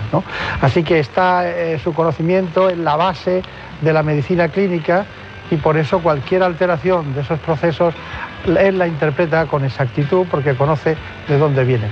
No como eh, en otros casos que de la misma manera se ve la sintomatología en la asistencia clínica, se ve al paciente que tiene distintas alteraciones, lo que hay que buscar las causas. Son dos maneras de encontrar eh, al paciente en el sitio adecuado, que es comprenderle en lo que es la atención médica. ¿Es correcto, profesor? Sí, totalmente. Pues eh, tiene mucha suerte, porque si eso es lo que la disciplina la recuerda cada día, ¿no? Cuando explica los alumnos, ¿no? Exactamente, y además eh, de manera actualizada, porque la fisiología, lo mismo que otras disciplinas médicas, progresa mucho. Sí, sí. Cuando uno da la fisiología, dice, bueno, ya he empezado a oler la medicina, ¿no? De alguna manera. Bueno, hay muchas cosas que tratar con usted, pero hay una mm, que me llama mucho la atención. Hay estructuras, estructuras en el organismo que empiezan a envejecer pronto. Eh, yo hablo muchas veces del coenzima Q10, me llama la atención el coenzima Q10. Yo no sé si es esa la que empieza a darnos, a disminuir antes de los eh, que se han dado a llamar en los últimos tiempos antioxidantes, no entro en el debate si sí o si no, pero sí entro en cosas que empiezan a fallar, ¿no? Y, que empiezan muy... La gente no sabe que empezamos a envejecer a lo mejor a los 30 años, ¿no? Sí, e incluso podríamos decir que antes. Eh, podemos decir que estamos ganando capacidad funcional mientras estamos creciendo y una vez que hemos acabado de crecer ya no nos quedamos ahí en una meseta eh, durante años. Ya empieza un declive funcional eh, lento que varía de unas personas a otras y que varía de unas estructuras a otras y que ese declive, esa pérdida de capacidad funcional es el envejecimiento. Y hay estructuras que envejecen más, más rápido, pues uno puede perder pelo o puede perder audición, y hay otras que envejecen más eh, lento, pero en general todas. Eh, si nosotros pudiéramos ver lo mismo, lo mismo que vemos eh, la piel, eh, pudiéramos ver el corazón o el cerebro o el pulmón, veríamos cómo esos órganos se están afectando, tanto en su aspecto como en su funcionamiento, mm, igual que la piel o la composición corporal. La gente a veces se ríe de nosotros, a mí me gusta reírnos de nosotros también, en el sentido del humor, ¿no? porque viene muy bien, pero se ríe de nosotros porque hay expertos en trasplante de cabello, en alopecia, que son calvos. Y y claro, yo le he traído aquí hoy para que me diga qué tengo que hacer para no envejecer. Y claro, mm, y esto no, lo paramos ni usted ni yo, me da la impresión, pero sí que podemos hacer muchas cosas. muchas. Entonces, ¿cómo protegemos al organismo al inicio, al inicio, en esa primera fase, para que las estructuras funcionales, lo que funciona, eh, no le afecten los tóxicos o las alteraciones de distinto tipo? Sí, pues en primer lugar, ah, lo he explicado perfectamente, es protegernos de todo aquello que nos resulta tóxico y cada tejido o cada órgano eh, tiene un tóxico mm, que le afecta especialmente. Voy a poner algunos muy sencillos, pues por ejemplo el tabaco o la contaminación afectan el pulmón. Eh, mm, un exceso de alcohol o fármacos o drogas y tal, pues afectan el hígado. El estrés y la falta de actividad, es decir, el estar sin prácticamente mm, sin pensar, sin hacer nada, tanto el exceso como el defecto de actividad afectan el sistema nervioso central. Y ustedes mencionaban al principio el efecto del ejercicio. El ejercicio es muy bueno porque cuando nosotros hacemos ejercicio y ya y supone un esfuerzo, estamos haciendo trabajar eh, todas las, prácticamente todas las estructuras orgánicas, no solamente los músculos, eh, sino también el cerebro, porque tiene que mover esos músculos y tenemos que estar concentrados en lo que hacemos, el corazón, que tiene que bombear la sangre, los pulmones, el hígado, que tiene que suministrar nutrientes. Por eso el ejercicio es tan bueno como terapia antienvejecimiento, porque activa todo. Y aquí se, cumple un, un paradigma y es que mm, todo órgano que no se usa se atrofia y parte de esa atrofia es también el envejecimiento. Por eso es bueno mantenernos activos física y mentalmente y todo órgano mm, del que se abusa se desgasta. Mm. Por eso lo importante es usar sin abusar. Claro. Eh, la, atrofia es, arruga, vejez. Eh, tengo una anotación hecha eh, sobre que cada todos tenemos una genética, ¿no? Todos tenemos una genética, pero claro, dentro de la genética eh, hay que destacar que eh, nos afecta de distinta manera a unos y a otros. Hay incluso personas que tienen eh, eso que saben llamar polimorfismo genético, ¿no? Y da lugar a que, bueno, que unos estén más perjudicados que otros. Y hay algunos que son muy sensibles al ejercicio físico y otros menos. Claro. Eh, es curioso. ¿Cómo me explica eso? Pues eh, es, una, es un tema de, muy reciente eh, interés por parte de la comunidad científica. Fíjense, nosotros tenemos, en realidad no tenemos una edad. Creemos que tenemos una edad, pero no tenemos una. Tenemos múltiples edades. Tenemos una edad cronológica, que es la que marca nuestro nuestra fecha de nacimiento, nuestro canal de identidad. Tenemos una edad aparente, que es la que aparentamos tener. Esa es la mía.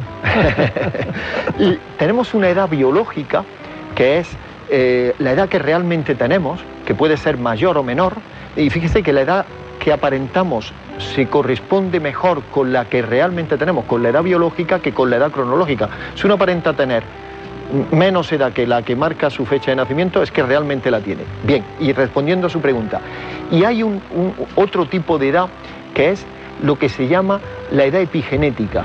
La edad epigenética no ya es mm, los polimorfismos o la predisposición que uno tiene para envejecer más rápido, envejecer más lento, sino aquellas circunstancias de la vida, incluso intraútero, e incluso de lo que, de lo que nos les ha pasado a nuestros padres, que han modificado epigenéticamente nuestros cromosomas, nuestro genoma. Y eso hace que eh, nuestro reloj mm, vaya más deprisa o vaya más despacio, proponerlo de una forma simple. Eh, hay personas que su reloj avanza 60 minutos por cada hora, eso sería lo normal, pero hay otros que como consecuencia de lo que acabo de explicar, su reloj avanza 61 minutos o 62 o 65 minutos cada hora. Están envejeciendo cada hora un minuto más. Y otros que avanza 59 minutos o 58. Ese sería el reloj epigenético. Bien, pues... Me lo, puede poner en hora para, que sea como... Hay estudios. Porque no ha dado el dato de que algunos relojes que, que, avanzan 60 minutos, en realidad biológicamente avanzan 40. También, también. Eso, eso, eso pasa, eso pasa. Y, respondiendo a su pregunta, aquellas personas en cuyo reloj va más rápido, avanza más rápido, son los que más se benefician de esas actuaciones de prevención del envejecimiento, la dieta, el ejercicio y tal. Por eso, como usted decía muy bien, eh, el ejercicio no, no, le sienta igual a todo el mundo. Eh, claro que no, le sienta mejor a quien más lo necesita, a quien más eh, falta le hace. Sin abusar, ¿eh? esto no, es como todo. Claro. Bueno, está eh, muy bien explicado, pero para insistir sobre la epigenética, a mí me gusta una, una, definición de un autor europeo, me parece que era de la Universidad de Frankfurt, que decía que escribir un libro, no es lo mismo escribir un libro que leer el libro. Escribir un libro sería la genética, y la epigenética sería leerlo, interpretarse. Somos la, la epigenética, la interpretación eh, por nuestras actitudes y comportamientos de la genética, cómo se desplaza, ¿no? cómo actúa. ¿no? Y eso tenemos la virtud de poderlo cambiar todos, porque la genética ya no podemos. La, epigenética es en este momento donde se trabaja más. ¿no? Eh, exactamente, eso es, es objeto de gran atención porque como usted muy bien ha dicho, pues lo otro está ahí, es como como el diseño de una, como el plano o, el diseño de un coche está ahí y ya no lo podemos modificar. Ahora, qué uso hagamos de ese coche va a determinar el que el coche funcione mejor, funcione peor, se estropee o no se estropee, eh, sufra averías o no. Y lo mismo en una casa o la ropa o en cualquier otra cosa. Bueno, es que me hace mucha gracia porque usted en uno de sus trabajos en las conclusiones pone intentar pasarlo bien, de forma física y mental y tal. Bueno, eh, hay gente que no, tiene esa predisposición, eso forma parte de, a lo mejor del factor cognitivo, personalidad, ¿no? Sí. Hay otros componentes que, que bueno, que son tristes, ¿no? Claro. Eh, yo Pero no porque haya ocurrido algún fenómeno. Eh, es, que esto es, esto es muy importante. Hay, mm, mi primera prescripción de, de antienvejecimiento es inténtelo pasar bien. Eh, y como decía mi abuela, no hay nada que nos haga estar peor que el pasarlo mal y no hay nada que nos haga estar mejor que el pasarlo bien. Y esto es así. Mm, ¿Qué ocurre? ¿Usted cree que, su abuela le influyó en su vida? Es mucho. mucho. ¿Sí? porque es, el conocimiento ancestral de la gente que muchas veces eh, no le prestamos la suficiente atención y, es una evolución de, muchos años en donde mm, pues ha cristalizado ¿no? ese conocimiento. Pues mm, eh, claro, decir pasarlo, pasarlo bien es muy fácil, pero claro, es que la vida es muy dura y tiene muchos problemas y tiene uno, muchas complicaciones. Ahora, ¿qué es lo que yo quiero decir con intentar pasarlo bien? No entrar en un bucle, cuando hay problemas, no entrar en un bucle de pasarlo mal. La gente que tiene una actitud positiva ante la vida, que muy bien, hay problemas, todos tenemos problemas, los aceptamos, los asumimos, eh, todo el mundo tiene mm, desgracias, bien, pero no se trata de vivir la desgracia cada día. Eh, como yo decía en una conferencia hace unos días, bien, puede ser que haya fallecido un familiar, bueno, pues ya está, pues sí, se lamenta, es una, es una pena, pero, pero ya está, no, tiene uno que estar rememorando el fallecimiento todos los días, volviendo a vivir esa situación. Eso no, no, es bueno para, para ese familiar, evidentemente, ni es bueno para uno, es más, es malo. Eso es lo que yo quiero decir con esta prescripción. Eh, hay una inquietud en nuestro equipo con el tema de la resistencia ante el envejecimiento eh, o cómo envejecen mejor los hombres o las mujeres. Eh, yo creo que, la bajada de hormonas en la mujer es un duro golpe en su, fisiología, pero usted tiene la palabra, usted es el experto. Mm, sí que es verdad. Las mujeres mm, tienen un periodo en donde envejecen más rápido, eh, pero después las reatrapamos, los hombres, y de hecho envejecemos más, tenemos más eh, enfermedades y además eh, morimos antes. ¿eh? La expectativa de vida es menor en los hombres que en las mujeres. Luego, ese periodo en donde cae, en picado después se atenúa un poco y los hombres vamos más así y, y, ocurre eso. Y dígame, en ese caso, ellas son más resistentes. En general tienen más resistencia frente al estrés las mujeres. Eh, eh, bueno, fisiológicamente eh, al organismo de la mujer se, les exige, se le exige una sobrecarga que no la tenemos los hombres, como es el embarazo o, la lactancia, pero no es un embarazo o una lactancia, es a lo mejor muchos a lo largo de la vida y la naturaleza ya ha previsto estas sobrecargas dotándolas de cierta el calcio que hay que pasar al niño y el hierro y toda la composición exterior. Bueno, se habrá quedado contenta alguna que otra compañera con esta apreciación suya. Eh, bueno, hay un asunto, suplementos nutricionales, ¿sí o no? Sí, definitivamente sí, porque mm, aunque sabemos lo que tendríamos que comer, mm, no los tomamos en suficiente cantidad. Bien, eh, fármacos antienvejecimiento. También. Eh, se están desarrollando y, se han desarrollado, hay fármacos que se han diseñado para el tratamiento de otras enfermedades que hoy día sabemos, por ejemplo para la diabetes, que hoy día sabemos que tienen un, clarísimo efecto antienvejecimiento. Metformina, por La metformina. ¿Usted se lo tomaría? Yo lo tomo. Yo tomo metformina no a la dosis de 850 miligramos eh, que se toma para controlar la glucemia, la tomo a mitad de dosis y además Eh, eh, también tenemos la idea de que muchas veces hay que tomarlos como si fueran antibióticos de una forma tan pautada. No, hay que saber también cómo tomarlos. Por ejemplo, pues yo la tomo cuando hago comidas particularmente copiosas o particularmente ricas en carbohidratos. En, esos, en esa circunstancia, la metformina tengo que hablar yo con usted para que no haga esas cosas, que no tome esas comidas copiosas. No, no, ya, no las tomo. no, pero está delgado, además.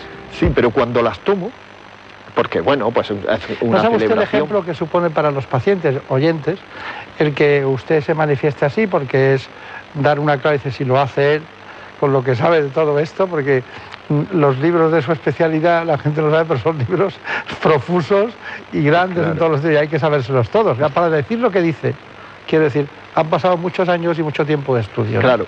Y después también una cosa que aprovecho para decirlo respecto a las comidas copiosas.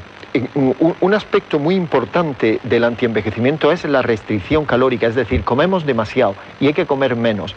Y como no estamos muy dispuestos a, a restringir la cantidad de comida que hacemos, por lo menos lo que hoy día se llama y se le da, se le está ah, dando una gran importancia, que es el ayuno intermitente. Si un día uno hace una comida copiosa, pues que no cene que no pasa nada por no cenar. Bueno, hay que cenar muy poco, yo ceno muy poco. Yo creo O que hay cenar que, muy poco. antes de ir a la cama, a ver si es correcto o no, tienen que haber pasado seis horas sin comer nada, ¿no? Sí, Eso de las incluso- cenas en los países mediterráneos es horrible. Claro, incluso hay quien dice que después de las 5 de la tarde, 6 ya no deberíamos de comer, para activar un proceso que se activa justamente por, por la metformina y otra sustancia, que es la... mm, tiene un nombre muy raro, pero mm, se entiende muy bien el concepto, que es la autofagia. Eh, El proceso de autofagia, que es un proceso, un mecanismo que al que lo describió, le dieron el premio Nobel, es un claro proceso antienvejecimiento que activa el ejercicio, que activa el ayuno o la restricción calórica y que activa la metformina o los análogos de la ponerlo más dulce de autofagia, como que nos alimentamos de nuestras propias estructuras orgánicas, ¿no? Exactamente, que protegemos y reutilizamos lo que tenemos. A mí me gusta explicarlo de una forma muy simple, porque yo soy, pretendo ser simple en mis explicaciones. Es el mecanismo por el cual las cosas de marca o las cosas que son muy caras duran tanto. Claro. Eh, y las cosas que son eh, que no cuestan que cuestan muy poco que las valoramos poco se estropean tan rápidamente ¿Por qué? ¿Es por la calidad de, la, constitución, del tejido de, o cómo está hecho? En parte sí, pero en gran medida es por cómo las protegemos. En cuanto se, ensucian, en cuanto les sale una- un, un rayón en el coche y tal, lo cuidamos. Y eso es la autofagia para la célula, el mecanismo de cuidado, protección y de reparación porque se trata de un bien escaso. Claro. Bueno, ¿cuáles son sus conclusiones? Pues las- mis conclusiones serían que hay, hay que tener una actitud positiva frente al envejecimiento y una actitud anti-envejecimiento. El envejecimiento es una magnífica cosa y con el envejecimiento se ganan muchas cosas eh, y que por tanto tenemos que ser capaces de aprovecharlas y el objetivo no es luchar contra el envejecimiento sino influenciarlo. No es vivir más años, sino los años que tengamos que vivir, vivirlos con mejor calidad de vida. Y sabemos qué es lo que hay que hacer para conseguirlo. Mantenerse activo, hacer, eh, eh, comer menos y de manera saludable, tomar algunos suplementos y sobre todo pasarlo bien. Bueno, yo no voy a romper el carnet de identidad, pero no pienso tener la edad del ese carnet. ¿eh? Voy a seguir intentando que la biológica vaya para adelante y sobre todo la, la- que la aparente sea la que manda. ¿Qué es lo que le pasa a usted por lo que veo? Claro, que hace trampa, toma metformina. o sea que eso no lo había hecho yo, lo voy a hacer a partir de ahora. Bueno, mucha suerte, gracias, Gracias. profesor, y recuerdos a los compañeros de la cátedra. ¿eh? Muchas gracias. Gracias. En buenas manos. El programa de salud de Onda Cero. Dirige y presenta el doctor Bartolomé Beltrán. Por un beso tuyo, contigo me voy. No me pregunto, contigo me voy. Que se me fue del alma, contigo me voy. Yo me voy, yo me voy, yo me voy, yo me voy. Se acaba de posar una mariposa en un jersey. Lo lleva Marta López Llorente. Por un beso tuyo me quedé en silencio cuando Es que a estas horas de la mañana hay que lucir bien la plata. Oye, perdiendo el miedo, se dejó llevar. Y se enreda el tiempo mojando los sueños. Y tu boca Fantástica la producción de este espacio, como siempre. tuyo ya no tengo dueño, un poco, un beso tuyo. Y ha vuelto el gran Daniel Solís. Por un beso tuyo. Les dejamos, volveremos como siempre, seguiremos hablando de salud. Por un beso tuyo, contigo me voy, no me lo pregunto, contigo me voy, que se me fue del alma, contigo me voy, yo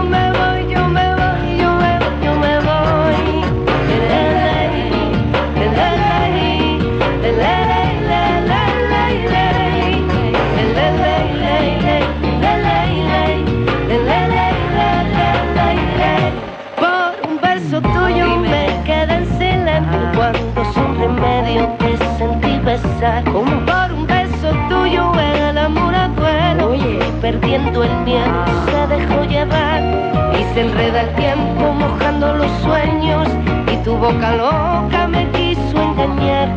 Por un beso tuyo ya no tengo dueño, acércate un poco, muéveme a besar. Por un beso tuyo, contigo me voy, no juegues conmigo, contigo me voy, quédate esta noche, contigo me voy, conmigo, conmigo, conmigo, ay, por un beso tuyo, contigo conmigo, contigo me voy, quédate esta noche,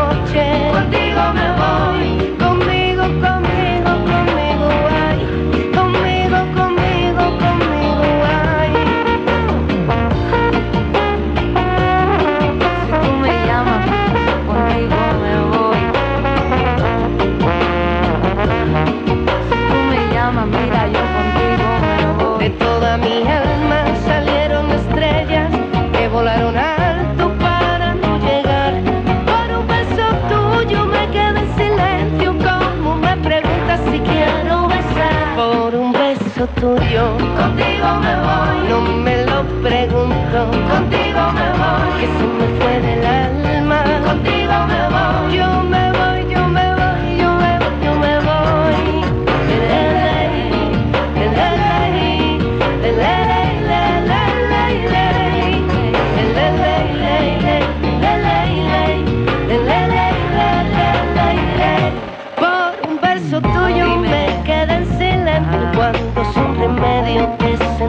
pasar. Por un beso tuyo el amor duelo. Oye, perdiendo el miedo se dejó llevar y se enreda el tiempo mojando los sueños y tu boca loca me quiso engañar.